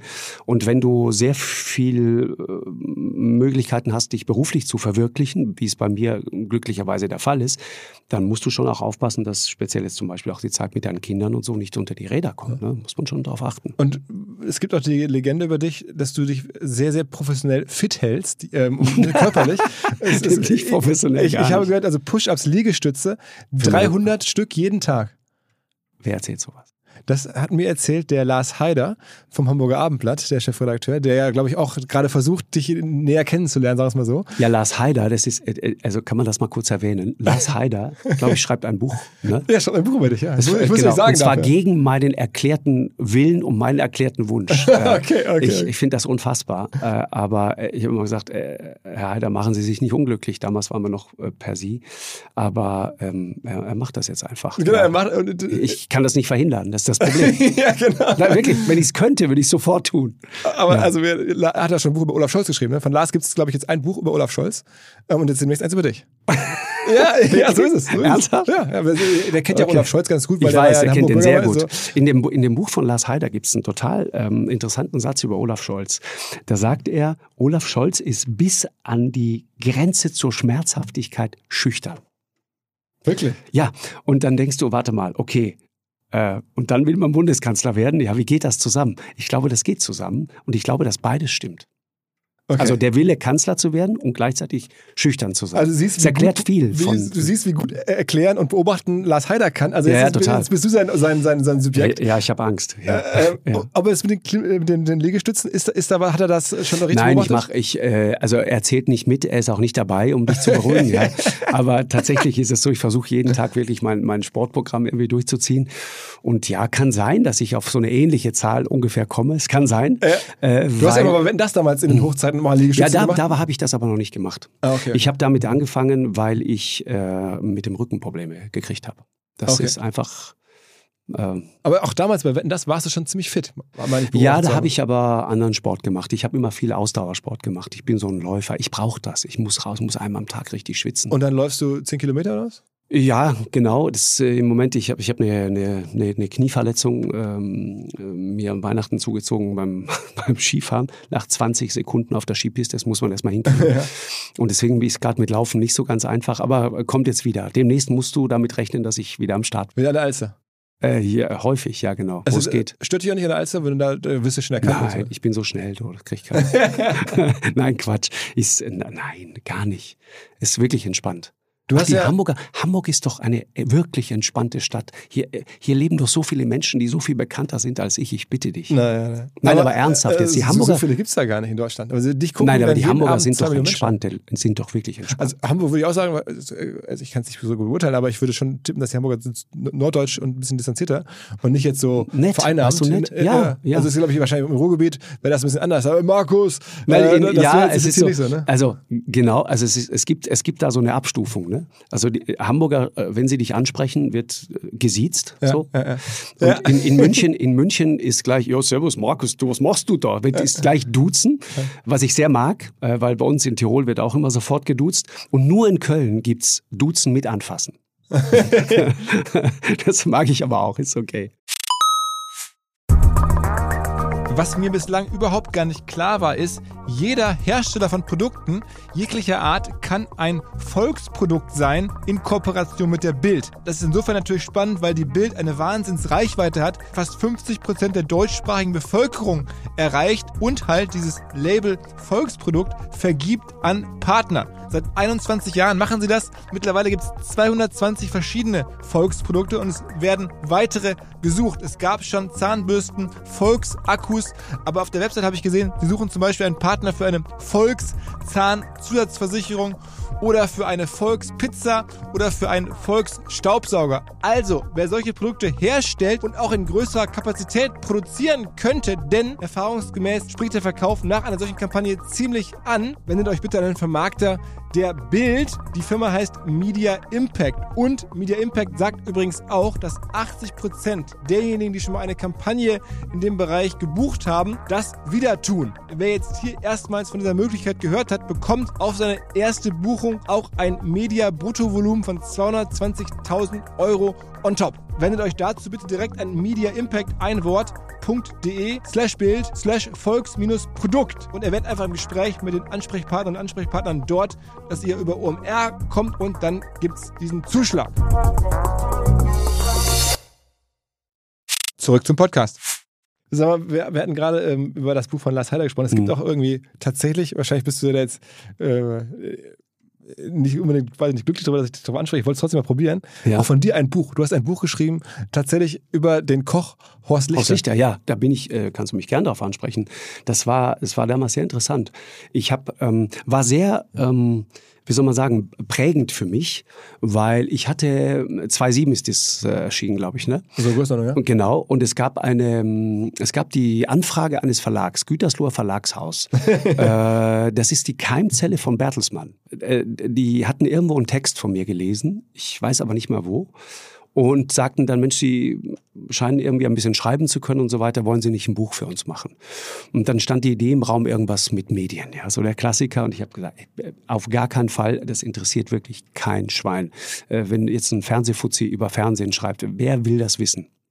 Und dann äh, hat mein Kollege Ulrich Klugius, ein sehr guter, netter, fähiger Kollege von RTL, mit dem ich damals sehr eng zusammengearbeitet habe, es war einer meiner CVDs, Chef vom Dienst, und sagte zu mir, du, da gibt's einen total interessanten Typen, äh, Horst Lichter. Das ist so ein Koch und so weiter. Und der war damals im Rheinland so eine, so eine, so eine nationale Berühmtheit im Ja, Rheinland. ja, ja, genau. Und, äh, und fing gerade an, so ein bisschen Fernsehen zu machen, immer mehr und auch ein bisschen Kerner, glaube ich. Und, äh, und der sagte, der hat eine interessante Geschichte. Und Uli ist einer, der ein Gespür für gute Geschichten hatte und immer noch hat. Und dann habe ich mich angefangen damit zu beschäftigen und habe dann dem Verlag gesagt, ich habe eine Geschichte für euch. Und dann war sehr interessant, die sagten dann, ah, das wird nicht funktionieren, denn der ist nicht deutschlandweit bekannt und so weiter. Das, äh und ich habe dann gesagt, pass auf, eure unternehmerische Entscheidung, ich mache entweder dieses Buch oder kein Buch. Ganz einfach. So. Weil ich zutiefst davon überzeugt war, dass diese Geschichte funktioniert. Und deswegen prägend, weil es sich bestätigt hat, dass es nichts gibt, wofür sich Menschen mehr interessieren als für die Geschichten anderer Menschen. ich und es ist völlig egal, ob das berühmte Menschen sind oder nicht berühmte Menschen. Es ist völlig egal. Ich glaube sowieso, dass wir das immer völlig überschätzen. Dieses, der müssen große Namen und große Leute. Nein. Ist da einer, der was erzählen kann? Ist da einer, der was zu erzählen hat? Bringt das auf die Bahn? Dann läuft das. Und das ist, äh, Horst Lichter ist, ist ein, ein unfassbares Talent, was das angeht. Und ich habe den dann wirklich begleitet und beobachtet über Monate hinweg. Äh, Und es gab dann die, ich habe ja nebenbei bei RTL, ich war Redaktionsleiter, äh, hinter den Kulissen sehr aktiv da, viel gearbeitet, äh, jeden Tag Sendung gemacht äh, und nachts dieses Buch geschrieben. Und ich weiß noch, ich habe das erste Kapitel geschrieben und dann bin ich offensichtlich vor Müdigkeit so morgens um vier mit dem Kopf auf die Tastatur gefallen und auf die Backspace-Taste gekommen. und als ich wach wurde, stand da noch ein R. Alles weg. Wahre Geschichte. Wahre Geschichte. Und dann, ich wache auf und denke, ach du meine Güte, war aber nicht richtig wach und denke, okay, warte mal, ich habe doch alles gespeichert. Wenn ich jetzt einfach zumache und wieder aufmache, ist alles wieder da. Ich drücke oben auf das Kreuz, Windows, und dann fragt er was? Äh, Möchten Sie äh, Speichern. Äh, äh, Was mache ich dann? Du hast gespeichert und dann war es. Alles weg. Ja. Als ich es aufmache, stand da wieder dieses R. Äh, Das war so hart. Und dann habe ich bis halb acht Uhr morgens alles wieder geschrieben. War auch besser. Und habe mich geduscht und bin zur Arbeit gegangen. wow. Okay. Ja, ja, ja so, so habe ich gearbeitet. Also, also auch heute noch hast du so Tage, ne? Also du gibst Ja, schon richtig. ja, ja, ne? ja, ja. Wenn es darum geht zu arbeiten, muss gearbeitet werden. Ist so. Äh, wie viele Stunden am Tag? Wirklich unterschiedlich, aber ich, äh, komme manchmal so ins Bett, weißt du, wenn du, wenn du auch zum Teil machen wir zwei Produktionen am Tag oder so, dann, dann kommst du wirklich irgendwie nachts um zwei oder so, äh, dann endlich mal so langsam ins Bett. Du kannst dann aber auch nicht sofort schlafen, ja, weil du noch Dietmar Bartsch im Ohr hast, der äh, sich bei den USA bedankt hat, ganz offiziell, was natürlich eine Weltsensation ist, dass sich einer von der Linkspartei bei den USA bedankt, ja, so in dieser Woche. Also er hat sich nicht wirklich bedankt, aber so ein bisschen. Äh, äh. Ja, und das war, war ein sehr lustiger Moment, jetzt gerade äh, gestern in der Sendung. Aber ähm, Hast du denn in diesem Moment, realisierst du dann, das ist ein großer Moment, jetzt habe ich hier einen großen Moment angesteuert, er- erzeugt? ja, also das war, das war einfach ein unterhaltsamer Moment. Aber ja, wenn es einen großen Moment gibt, das versteht man. Das ist ähm, interessanterweise, ich habe mal mit Phil Collins darüber geredet, ne? wie das ist. äh, ja, Phil Collins war, war mal bei uns, hat auch äh, eine Biografie gemacht und, und ich habe ihn dann gefragt, ob man weiß, als Musiker auf diesem Niveau, dass man einen Hit hat. Wenn man im Studio Mhm. steht und er sagt, das weiß man. Also er vielleicht, ja. Ja. Er weiß das dann. Der, Und- weiß, der weiß, das Ding Äh, Und das ist bei dir auch so. Das heißt, du hast einen Gast und dann weißt du, dass ja, wenn du, genau, wenn irgendeine Situation in der Sendung passiert, dann weißt du, jetzt passiert. Und manchmal ist es dann auch die Stille, die man einfach aushalten muss. Ne? Gibt es denn auch noch, also ich meine, ich kriege die Frage jetzt auch manchmal gestellt und Mhm. ich tue mich schwer, sie zu beantworten, aber dennoch gebe ich es jetzt mal an dich. Gibt es denn noch so Leute, wo du sagst, die wären schon prädestiniert mal mit dir in der Sendung, die bislang noch nicht da gewesen sind? Ähm, Ja. Also Ich Frau Merkel hat ja auch noch bislang nicht viel gemacht mit dir, ne? Ja, genau. Ich meine, als, als Kanzler hast du, das ist auch jetzt bei Olaf Scholz so, da haben wir ein bisschen den Standortnachteil. Ne? Wir sind in Hamburg, das ist nicht so ganz einfach dann immer für, die, äh, für einen Kanzler faktisch unmöglich. Aber hast du dich nach zum Beispiel geärgert, dass das erste Merkel-Gespräch nach ihrer Amtszeit hat sie jetzt dem Spiegel-Journalisten, dem Alexander kommen. gegeben? Ja, ich glaube, die kennen sich gut, glaube genau, ich, die genau, beiden. genau, ne? ein Buch geschrieben über sie. Aber Mhm. hast du gedacht, Mensch, das hätte sie auch bei uns machen können oder so? Ja, äh, immer herzlich willkommen. Klar hätte sie das machen können, aber äh, bitte, ne? Also es ist völlig in Ordnung. Ich verstehe auch, warum sie diese Form wählt. Ist auch schön, in so einem Theater das so zu machen und trotzdem zu wissen, dass es gehört wird. Ich meine, Angela Merkel muss niemandem mehr irgendwas beweisen. Aber es ist natürlich trotzdem interessant, äh, zu sehen, wie die Leute selber dann auf ihre Amtszeit so, so draufschauen ne? und dann noch sagen. Aber, ja, aber gibt es noch andere außer Angela Merkel, wo du sagst, das wäre schon hilfreich, wenn die mal kämen oder das wäre nochmal so ein Ziel? Ja, also äh, diese ganze Russlandpolitik zum Beispiel. Ne?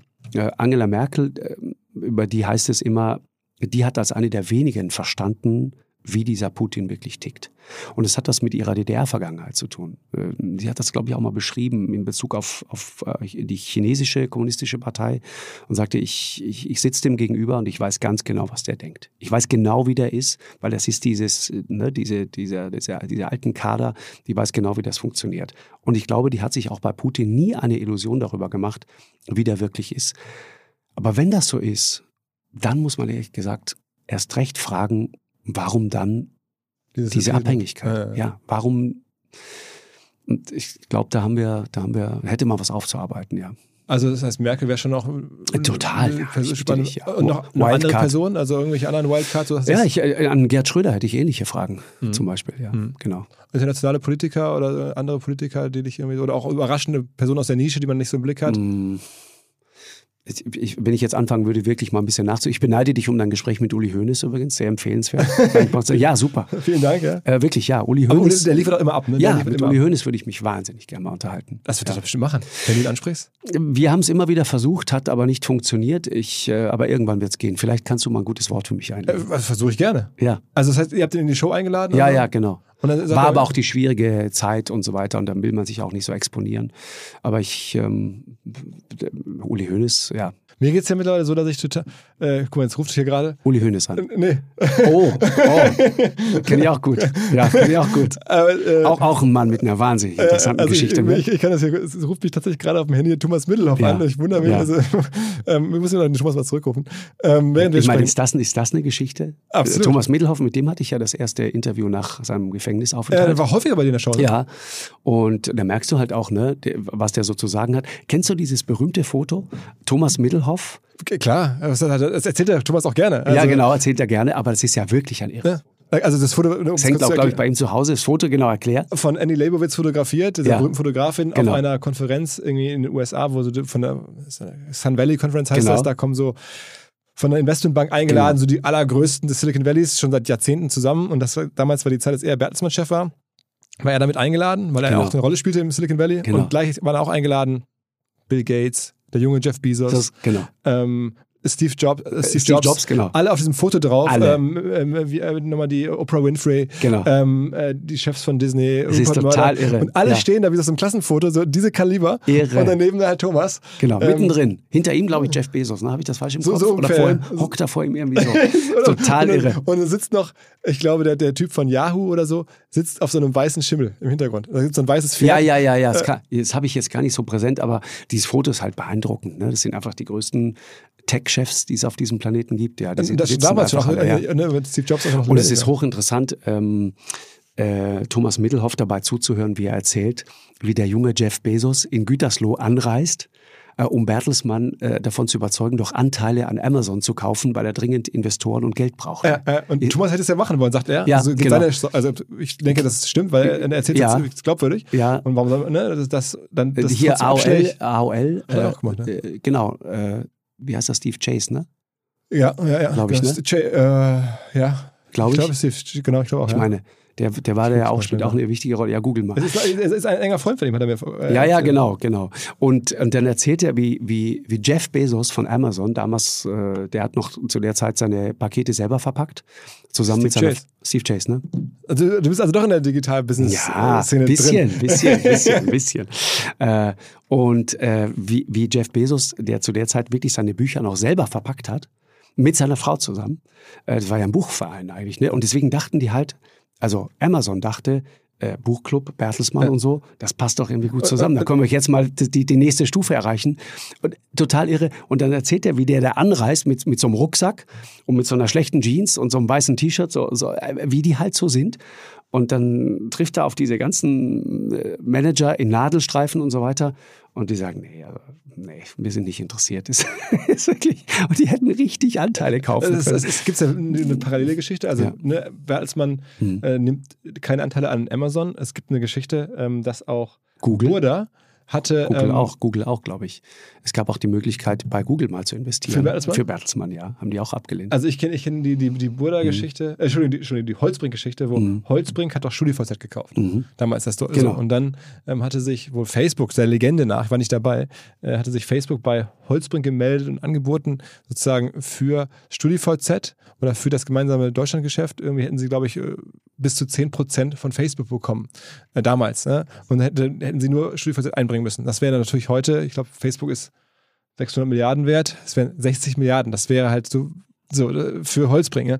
Ähm, hätten sie diesen Trade damals gemacht, haben sie gesagt, nee, wir machen das lieber alleine und wir glauben mal hier, wir gewinnen hier in Deutschland ja, mit denk, StudiVZ. denk mal, ich meine, Daimler hat die Anteile an Tesla verkauft. Auch so, ja. ja, ja. Für, ich glaube, kleines Also, Geld. äh, also Wirtschaft ist schon spannend. Machst denn du, äh, sagen wir mal, viel Geldanlage? Also, ich meine, du verdienst ja auch jetzt Aktien, Geld. Aktien. Aktien. Also, das heißt, du bist selber auch, Aktien, Aktien immer. auch, auch direkt in Firmen rein oder in ja, Fonds rein? ja, ja. Kannst du sagen, was Ich also, kaufe Dinge, die ich wirklich mag, zu einem Preis, den ich wirklich mag. ja.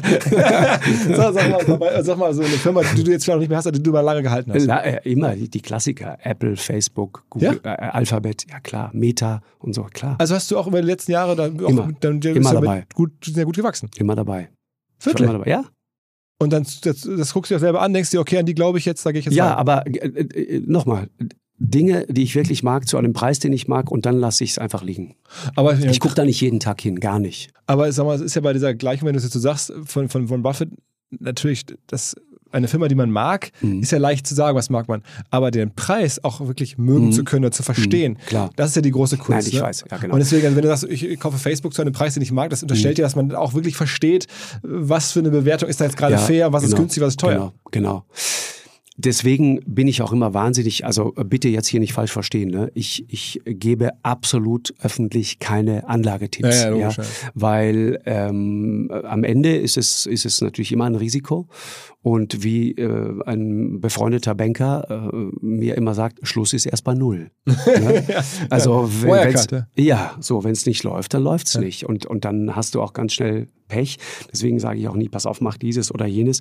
Aber es gibt so interessante Dinge und da glaube ich, bräuchten wir, aber es ist, passiert ja gerade, ne? Die, die jungen Leute sind ja jetzt, die entdecken ja die Aktie wieder. Müssen sie ja. Genau, und es ist so schade, dass eigentlich durch diese ganze Dotcom-Blase damals, die, die, die ne, in den Nullerjahren, ist da ja äh, unfassbar viel unter die Räder gekommen. Da haben wir es auch in jede Richtung übertrieben. Ich weiß noch, da liefen Leute auf den Fluren von RTL rum und zwischen einem Schnitt und dem nächsten raunten sich Menschen irgendwelche kryptischen Namen zu und sagt, ey, mal, das musst du übrigens kaufen. Und dann weiter macht er einen Beitrag und dann wieder raus in der nächsten Kaffeepause wieder. Du, und das übrigens auch. Das waren Firmen, die hatten teilweise eine Garage und teilweise noch nicht mal das. Und die haben das gekauft und dann raunte man sich die Performance zu. Ey, 14.000 Prozent plus und so weiter. Und ich habe dann immer gedacht, ja, und dann verkauf doch. Ich meine, 14.000 Prozent plus, verkauf doch einfach. Äh, nee, nee, muss man warten und so weiter. Dann ging es langsam runter. Wenn du dich erinnerst, das war sehr interessant. Es war keine, ähm, das war ja keine Blase, die einfach so peng platzte, sondern es ging ja relativ langsam, es war so salamimäßig, scheibchenweise. Äh, das war ja kein Horrorcrash über Nacht. Und ich weiß noch, und das ist interessant, weil Menschen dann so sind. Verlust, es geht runter, es geht runter, es geht runter. Und sagst, ja, jetzt bin ich nur noch 12.000 Prozent im Plus. Und dann, hab ich gesagt, ja, dann verkauf doch jetzt. nee, nee, nein, nein, die kommen wieder. Sag, äh, bist du sicher? Ja, ja.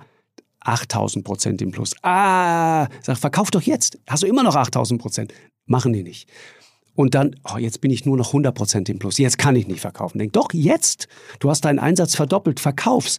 Verkauft haben sie dann bei 200 Prozent Minus. ja, und das ist halt, äh, oder bei Totalverlust einfach. Ja, und das ist, das ist krass. Machst du dir manchmal, oder ist man, ich meine, du bist jetzt ja nicht Gott gegeben in diese Rolle rein, bist da so reingewachsen, aber auf einmal bist du auf diesem Berg des sozusagen der, der deutschen Fernsehreichweite und des, des Nachrichtenerklärens und so viele andere sind da ja gar nicht mehr. Sondern mhm. wir hatten, ein Spiegelchef hat sicherlich noch so eine Klar. Möglichkeiten. Ähm, einen, und dann fallen mir gar nicht mehr so viele ein, die über Themensetzung und, genau. und äh, sagen wir mal auch Personenauswahl oder Themenauswahl so viel Kommunikation steuern können in unserem mhm. Land, also abseits von der Politik. Machst, macht dir das manchmal Angst, dass du da auf ja. einmal da stehst, fast alleine? Ja, das sind, ja, ehrlich gesagt, das nehme ich so gar nicht wahr. Also da sind, sind ja auch all die anderen, die das genauso machen. Also da gibt es schon, schon. Aber auch nicht so einem großen Niveau. es gibt ja noch die anderen Talkshows, ein, zwei ja, vielleicht, aber ja, nicht viele. Aber, ja, tatsächlich, ich, ich äh, auch auch so diese diese Beschreibung, die du jetzt gerade gegeben hast, ja, ich ich sehe mich so gar nicht, überhaupt gar nicht. Ich glaube auch die Redaktion sieht sich so nicht, sondern wir machen einfach ganz banal und möglichst handwerklich konsistent unsere Arbeit. Das ist alles. Warum habt ihr denn die Folgen warum lange Zeit gar nicht bei YouTube hochgeladen? Äh, das kann ich gar nicht sagen. Rechtliche okay. Gründe? Aber ich, ich habe mich nur gewundert, weil das irgendwie eine Weile ja, lang. Ich kann es dir nicht sagen. Denkst Aber da gab es ja immer wieder ne, über Content und so, dass, dass die sich einfach alles immer so nehmen irgendwie. Das war ja auch, äh, hat ja Matthias Döpfen auch viele kluge Sachen nicht nur gesagt, sondern auch bewegt. Guckst du dir an, was, also oder ist für euch Streaming-Plattformen ein Thema? Also Netflix und so, ich meine, du, eure Produktion ist es oder ist es auch? Ja, mm, ich, ich, ich finde, man muss auch da aufpassen, dass man sich nicht verzettelt. Ne? Ähm, da sind wir aber jetzt noch nicht so wie soll man sagen, so, so aktiv, glaube ich, wie man das eigentlich auch sein könnte. Und sag mal, deine Kochshow, die hast du am Ende eingestellt, also Lanz kocht gab es ja mal. Ja, ja, genau. Also hast du auch eingestellt, um ja. halt solchen Leuten wie Tony Blair, wie du jetzt nicht noch mehr Nein, ach Quatsch, nein, gar nicht. Ich habe das total gerne gemacht äh, und denke äh, total gerne an diese Zeit zurück, aber es war einfach dann immer ein Auserzählt. Einfach vorbei. Hast du dann gespürt, ich habe ja, das Gefühl genau. Ja, genau, genau es war dann, weißt du, irgendwann hast du in jeden Topf mal reingeguckt, irgendwann hast du jede Soße mal probiert und so weiter. Und es war auch jedes Mal eine Offenbarung. Und ich mag die alle. Ne? Köche, Köche sind ja. Bist du selber ja, guter Koch? Also kochst du viel? Äh, nein. Ich also bin ein sehr guter Esser. Ja. das hast du schon wirklich fürs Fernsehen gemacht. Ja, ja, ja, total. Ich, aber ich habe ja da auch nie gekocht. Die Sendung hieß absurderweise Lanz kocht, aber eigentlich hätte sie heißen müssen Lanz lässt kochen. Ja, genau. Gott sei Dank haben die anderen gekocht. Das willst du nicht essen, was ich koche. Aber äh, die, die, die äh, Köche an sich haben mich immer fasziniert. Äh, weil das sind, das sind so ganz unabhängige Persönlichkeiten, faszinierende Leute. Köche sind faszinierende Leute. Für, für dich ist jetzt ja eigentlich so die letzte Stufe dessen, was man erreichen kann, ist einfach jetzt nur noch, noch mehr Strecke machen und über die Dauer ja. zu einer Art Legende oder noch mehr Legende nee, werden, weil man halt jetzt dann 30 Jahre man gemacht hat. So. Ja, also viel ja. mehr, du kannst jetzt ja, Obama hast du jetzt gehabt, die Show hat die Relevanz, die sie hat. Ähm, eigentlich ist doch jetzt nur noch, sagen wir mal, ganz viel Konsistenz und Frequenz durchhalten. Einfach durchsurfen, meinst du einfach so? Ja, ja. Also das, ist, das ist ja die Leistung. Also dann Aber weißt du, was das Interessante ist, Philipp? Und ich glaube, da gibt es wieder eine Parallele ähm, zwischen uns beiden. Ich habe das so nie gesehen und auch nie so geplant sondern Dinge passieren. Ich habe immer an die an harte Arbeit geglaubt und ich habe immer daran geglaubt, dass man dass man wirklich sich anstrengen muss, teilweise auch über so bestimmte Punkte hinweg und alles andere passiert dann. Das ist das, was ich eingangs meinte. Das stört mich auch total, dieses, ähm, gerade bei unseren Kindern auch. Wir sollten das nicht machen. Wir sollten denen nicht sagen, das und dann passiert B und dann passiert C und so geht's dann weiter. Gott, wie langweilig ist das? Wie furchtbar langweilig. Hättest du jemals gedacht, dass du hier sitzt nein, und so nein, so? Nein, nein. Das meine ich doch. Das ist dir am Ende auch widerfahren. Ja. Und bei mir war es genauso. Das ist mir passiert.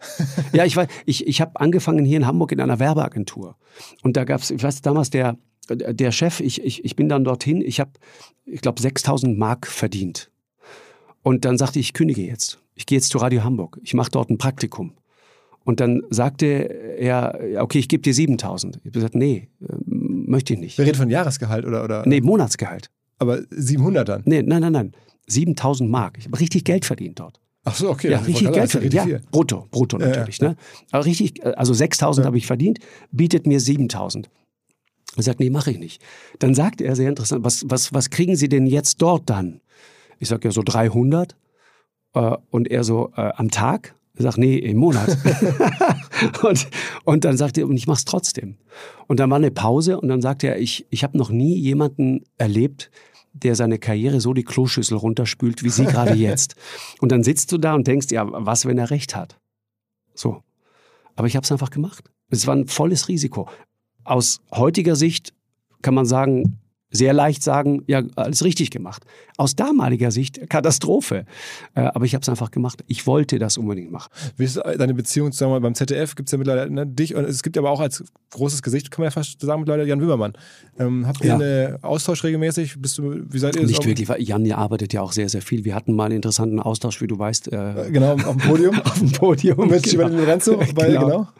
Da hat es richtig Kabum gemacht. Ja. Äh, genau. Und ähm, man, also da kann man YouTube nachgucken. Das also ja, ja, genau. Das ist, ist interessant zu sehen. Ja? Ging es um das Stichwort False Balance und so. Ja, es war interessant.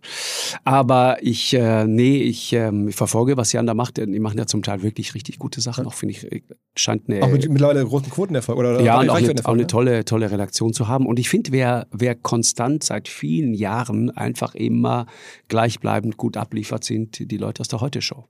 Mhm. Und es ist Comedy, aber wenn du hinguckst, dann siehst du immer, äh, da, da ist auch ein ganz tiefes politisches Verständnis da. Ne? Markus, es hat mir unfassbar geholfen. Ich weiß ja. jetzt, das wird ein großer Podcast. Ähm, das ist der 500. Danke dir ähm, sehr. Also vielen, vielen Dank, dass du rumgekommen bist. Hat Spaß gemacht. Äh, dass du jetzt irgendwie hier sehr. in diesem warmen Studio mittlerweile, es ist wirklich, es ist hier die Lampen an, ähm, dass du es gemacht hast. Äh, also ich sag mal so, wenn der Klimawandel voranschreitet, wir haben heute definitiv dazu beigetragen. ja, trainiert haben wir trainiert. Also für ein Grad Erderwärmung sind wir heute hier zuständig. Ja, mit den. Dann, äh, hier einfach mit dieser Hitze hier drin. Wenn du jetzt aufmachst, dann rauscht die Temperatur nach oben. Ja, Mann, ey. lass uns versuchen, ja. das irgendwie abzuwenden. Wirklich, ja, äh, wirklich, ja. Also. Das, das, das ist wirklich, ich sage dir, das ist das größte Ding, mit dem wir zu tun haben. Ist so, ne? Also ich, absolut, ja. Das ist das große Ding. Und das müssen wir in den Griff kriegen. Und da merkst du auch den Frust der jungen Leute, die haben einen Hals auf uns Boomer. Die, wir gehen denen auf den Keks, weil die sagen, wir haben es versemmelt. Und die haben ja auch recht. Ist so. Aber was kann man tun? Was kann man tun? Ja, wir müssen jetzt da ran. Wir müssen jetzt wirklich ran. Und alles, was technisch machbar ist, müssen wir machen. Und wir müssen äh, jetzt äh, ich sag mal, ein Po zusammenkneifen und los geht's, wirklich. Es ist jetzt ja, jetzt hatte dieser Neubauer hat da ein bisschen, das fand ich unglücklich, das mit dem Pipelines sprengen und sowas. Ja. Und sofort hast du da so ein Narrativ, jetzt wären das Terroristen und so. Ja, genau. Ähm, genau. Es ist einfach nicht so einfach da jetzt. Also ich meine, du merkst, wie, wie groß der Druck ist und wie genau. auch die, äh, mittlerweile genau. die Wut da ist. Ja, genau. Denen, denen geht einfach die Geduld aus, weil sie, weil sie halt sehen, was passiert. Und dann kommt, weißt du, das Problem ist, da prallen ja zwei zwei Wirklichkeiten aufeinander, die eigentlich unvereinbar sind. Politik ist die Kunst des Kompromisses. Und ein Politiker stellt sich hin und sagt, guck mal, wir haben doch das gemacht, aber das war halt mit der FDP oder mit wem auch immer nicht zu machen. Und die FDP stellt sich hin und sagt, haben wir doch, aber die Grünen, die spielen da einfach nicht mit. So, ne? Aber die müssen miteinander klarkommen. Die sind gewählt, das haben wir übrigens gemacht, wir haben die gewählt und die versuchen das irgendwie zu machen. So. Und dann kommt aber so eine Wirklichkeit, die ist einfach eins oder null. Klimaveränderung ist eins oder null. Das ist schwarz oder weiß. Es, am Ende ist es einfach eine ganz schlichte, harte moralische Frage. Es ist gut oder böse. Das ist, das ist die Entscheidung, die du treffen musst. Bist du für gut oder bist du für böse? So hart muss man sagen. Äh, und, und das funktioniert nicht. Kompromiss, ein bisschen, aber nicht zu viel, gegen etwas, was keine Entscheidung, die ein bisschen ist, erlaubt. Aber wir müssen in den nächsten fünf bis zehn Jahren Millionen von Menschen erklären. Ich weiß. Das Problem genau. ist ja, dass es viele sehen, aber genau. natürlich Millionen sagen, aber deswegen soll ich nicht mehr nach Mallorca fliegen mhm. dürfen, deswegen soll ich kein Fleisch essen mehr dürfen. Genau. Das ist ja, das zu erklären, ist, ich, ist ja, ich bin, da nicht so, ich bin da nicht so pessimistisch, äh, Philipp. Ich, ich sehe viele, viele junge Leute, äh, hör dich mal um, wie viele von denen Vegetarier sind zum Beispiel. Mhm. Oder ganz bewusst Fleisch essen. Also diese ganze Nackensteak-Debatte, die geht mit Tierisch auf den Keks. Ich denke, bitte, darum geht's doch echt nicht mehr. Äh, natürlich dürfen Leute ihr Fleisch essen, aber wir werden in Zukunft sowieso Fleisch anders äh, irgendwann herstellen. Wir werden es künstlich züchten. Es werden auch keine Tiere mehr dafür sterben müssen. Es ist dann irgendwann, Gott sei Dank, alles vorbei. Massentierhaltung wird es wahrscheinlich irgendwann auch nicht mehr geben. Äh, und, und dann wird das auch CO2-neutral funktionieren und so weiter. Aber die, die, die große Thematik ist, weißt du, noch reden wir darüber und müssen Leute überzeugen. Der Punkt ist, wir kommen immer öfter in Situationen, wo wir es wirklich spüren. Ja. Es gibt Weltgegenden in Pakistan zum Beispiel, äh, da kühlt es nachts nicht mehr unter 40 Grad ab. Wir hatten es jetzt in Indien, wenn es nachts nicht mehr unter 40 Grad abkühlt, wird die Temperatur äh, in, in Teilen des Nahen Ostens zum Beispiel, war in den letzten Jahren viel im, im, im Nahen Osten unterwegs, wirklich viel. Äh, das ist krass. Das, das wird im Sommer bald unbewohnbar sein. Im Sommer. Es wird unbewohnbar sein. Da kannst du nicht mehr sein. Wenn du dann irgendwann eine Luftfeuchtigkeit hast, die dann auch noch nachzieht, dann, dann ist das physiologisch für uns Menschen lebensgefährlich. Dann können wir dort nicht mehr sein. Was aber zum Beispiel interessant ist, ist wiederum, wenn du nach Israel guckst, Wasser. Wasser ist das Thema, auch Kriegsgrund, ja, im Nahen Osten. Aber die Israelis haben das so gut aufgestellt mit extrem cleverer Bewässerung, diese Tröpfchenbewässerung und so weiter, aber auch mit Wassergewinnung, dass die mittlerweile Wasser verkaufen. Obwohl es eigentlich gar kein Wasser gibt. Also durch an Entsalzungs, Entsal genau, durch Entsalzungsanlagen und so weiter. Also das ist die andere Seite. Dann fährst du runter zum Toten Meer und siehst, dieses Meer gibt's gar nicht mehr. Dieses Tote Meer ist eigentlich, es sind zwei Meere da, da, da laufen mittlerweile teilweise so, so, so Landzungen durch, weil einfach der Spiegel so weit abgesackt ist, dass das keinen, keine verbundene Wasserfläche mehr ist. Ich meine, Totes Meer. Äh, dann siehst du den Jordan zum Beispiel, ja, äh, in dem Johannes der Täufer unterwegs war und so weiter, ja. Äh, biblischer äh, großer Ort. Das ist ein Rinnsal. Da wird so viel Wasser rausgezogen, äh, das, das, das ist eigentlich gar kein Fluss mehr. Man denkt, das ist ein großer Fluss, der Jordan. Nein, ist er nicht mehr, ist vorbei. Und das sind halt, die, guck dir den Colorado River an in den USA. Das, das ist mittlerweile ein Rinnsal. Und das, das ist das, was da passiert. Orte, wo es, ich habe das schon vor vielen Jahren, schon vor zehn oder zwölf Jahren in Äthiopien gesehen, ähm, an der Grenze da oben äh, bei, bei, den, bei den Afar. Das ist äh, an der Grenze da Somalia, Eritrea, Äthiopien. Da ist das ist die, die, die Afri der afrikanische Grabenbruch. Ja, das ist der heißeste Ort äh, auf dem Planeten. Da, gab es damals Temperaturen von, von 50 Grad und, und darüber. Und wenn du dann mal am Boden misst, da wo was wachsen soll, hast du 60 Grad. Wie soll da noch was wachsen? Das ist irre. Da, da, da habe ich Leute getroffen, die haben mir erzählt, Nomaden, da hat es seit drei Jahren einfach keinen Tropfen geregnet. Ich, ich war dort, da ist denen das letzte Kamel umgefallen. Ein Kamel. Umgefallen, einfach verdurstet. Ich weiß noch, ich habe ein Wasser getrunken damals aus einer Flasche, das werde ich nie mehr vergessen. Das, das ist ein Staub, der ist so, so fein, weil es einfach jahrelang nicht mehr regnet, dass der in jede Kamera, in jede Ritze überall eindringt. Und ich habe dann Wasser getrunken und dann fiel mir, oder ich habe ich hab das, glaube ich, dann so, die letzten Tropfen einfach so, so rausgekippt aus dieser Flasche, einfach so auf diesen ganz trockenen Staub. Und dann sahst du diese zwei, drei, vier, fünf, sechs Wassertropfen auf diesem Staub. Und sofort stürzte so eine kleine Ziege sich auf diese Wassertropfen, die sofort aufgeleckt, weil sie so durstig war. Es war Wahnsinn. Bist denn du trotz all dem optimistisch oder bist du eher pessimistisch? Ja, ich glaube, dass wir, also wie ich vorhin gesagt habe, ich glaube, wir müssen CO2 wirklich aus der äh, Luft holen. Carbon Capture, ja, ist das Stichwort also dazu. Irgendwer muss erfinden quasi, oder? Ja, das gibt's schon. Das gibt's, es gibt Schweizer zum Beispiel, die das machen, in Island zum Beispiel. Ist ja auch die Frage, ne, wenn du, wenn du CO2 der, aus der Luft holst, das braucht Energie. Woher kommt diese Energie? Die musst du, wenn, wenn die wieder CO2 verursacht, dann hast du nichts gewonnen, dann ist es sinnlos. Deswegen kannst du das zum Beispiel in Island gibt es eine Schweizer Firma, äh, die das machen. Äh, Island hat Geothermie, ja, da ist unendlich Energie verfügbar durch diese heißen, heißen Quellen und die Hitze im Boden. Und die ziehen dort sozusagen Wasser aus, äh, CO2 aus der Luft und verpressen das dann. Und das, das scheint zu funktionieren. Wenn man sowas skalieren könnte, dann wird das funktionieren. Aber ich erinnere mich auch noch an ein Gespräch mit Bill Gates mal vor vielen Jahren am Bodensee, haben wir den mal getroffen. Ähm, und da haben wir auch ganz kurz nur über Klimawandel gesprochen. Und er sagte damals etwas sehr Interessantes. Er sagte, Markus, das größte Problem am Klimawandel ist, it's a slow, slow thing. Und das stimmt. Es ist langsam und deswegen verstehen die meisten Leute nicht, was dort passiert. Und da ist es natürlich Aufgabe von Politik, wirklich zu führen. Äh, das ist die klassische Aufgabe von Politik. Entschuldigung. Ja, nein, also ich Nur mal voll gelabert hier. liegt mir auch am Herzen. Ich ja. finde es, ich kann, also mir geht es mittlerweile so, wenn es vollkommen ahnungslos. Ich bin ja auch Laie. Ich gucke mir das an und mhm. versuche es ein bisschen zu verstehen. Aber ja. dann gibt es so Tage wie heute, wo es in Hamburg 30 Grad genau. sind, Ende Juni. Genau. Und ich kann es eigentlich nicht genießen, weil ich denke, ist das überhaupt noch normal? Ist das jetzt richtig? Ist das nur ein Vorbote? Das ist doch eigentlich problematisch. Ja, ähm, das, das, genau das sollten wir uns nicht nehmen lassen. Ich finde, ich finde, wenn jetzt mal schönes Wetter ist in Hamburg, dann darf man das auch mal genießen, finde ich. Tatsächlich. Okay, dann weißt es jetzt. Wirklich. Das meine ich. Wir müssen schon auch aufpassen, dass die Leichtigkeit nicht komplett flöten geht. Und wenn wir alles immer so hochideologisch und moralisch aufladen, dann wird es immer, immer schwerer. Ja, ja, ja. Also deswegen jetzt an Strand. An Strand. Markus, vielen Dank, dass du da Danke dir. Alles Hat Spaß gemacht, Philipp. Danke. Ciao, ciao. Ciao, ciao, ciao.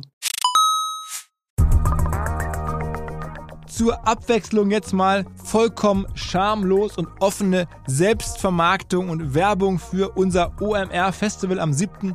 und 8. Mai. Dort sind wir gerade in der absoluten Planungshochphase. Das heißt, wir verkaufen jetzt letzte Standflächen, wir planen, wie halt dort alles laufen wird Anfang Mai. Und weil das so ist und weil wir noch einige Flächen und Möglichkeiten, Masterclasses, Präsenzen frei haben, wollte ich nochmal dazu aufrufen, sich da bitte zu melden, wer noch nach neuen Kunden, nach neuen Leads sucht, wer eine Plattform sucht, um seine Brand transparenter und sichtbarer zu machen, wer in irgendeiner Form nach Nachwuchs, nach Talenten sucht. All das können wir ermöglichen. Ihr könnt bei uns gesehen werden, ihr könnt bei uns wirklich wachsen, aber halt nur jetzt in diesen Tagen, denn irgendwann müssen wir dort die Bücher schließen, weil die Planungszyklen Richtung Mai dann zu kurz werden und vielleicht auch, weil einfach alles verkauft ist. Deswegen jetzt nochmal der Hinweis, denkt an unser Festival jetzt, wer dabei sein möchte, mit Masterclass, mit Speaking, mit vor allen Dingen aber Präsenzen auf der Fläche, mit Ständen. Einfach ganz kurze Mail an inbound.omr.com. Innerhalb eines Tages melden sich da eine Kollegin, ein Kollege und dann startet die Zusammenarbeit.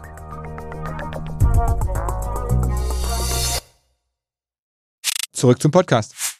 Dieser Podcast wird produziert von Podstars bei OMR.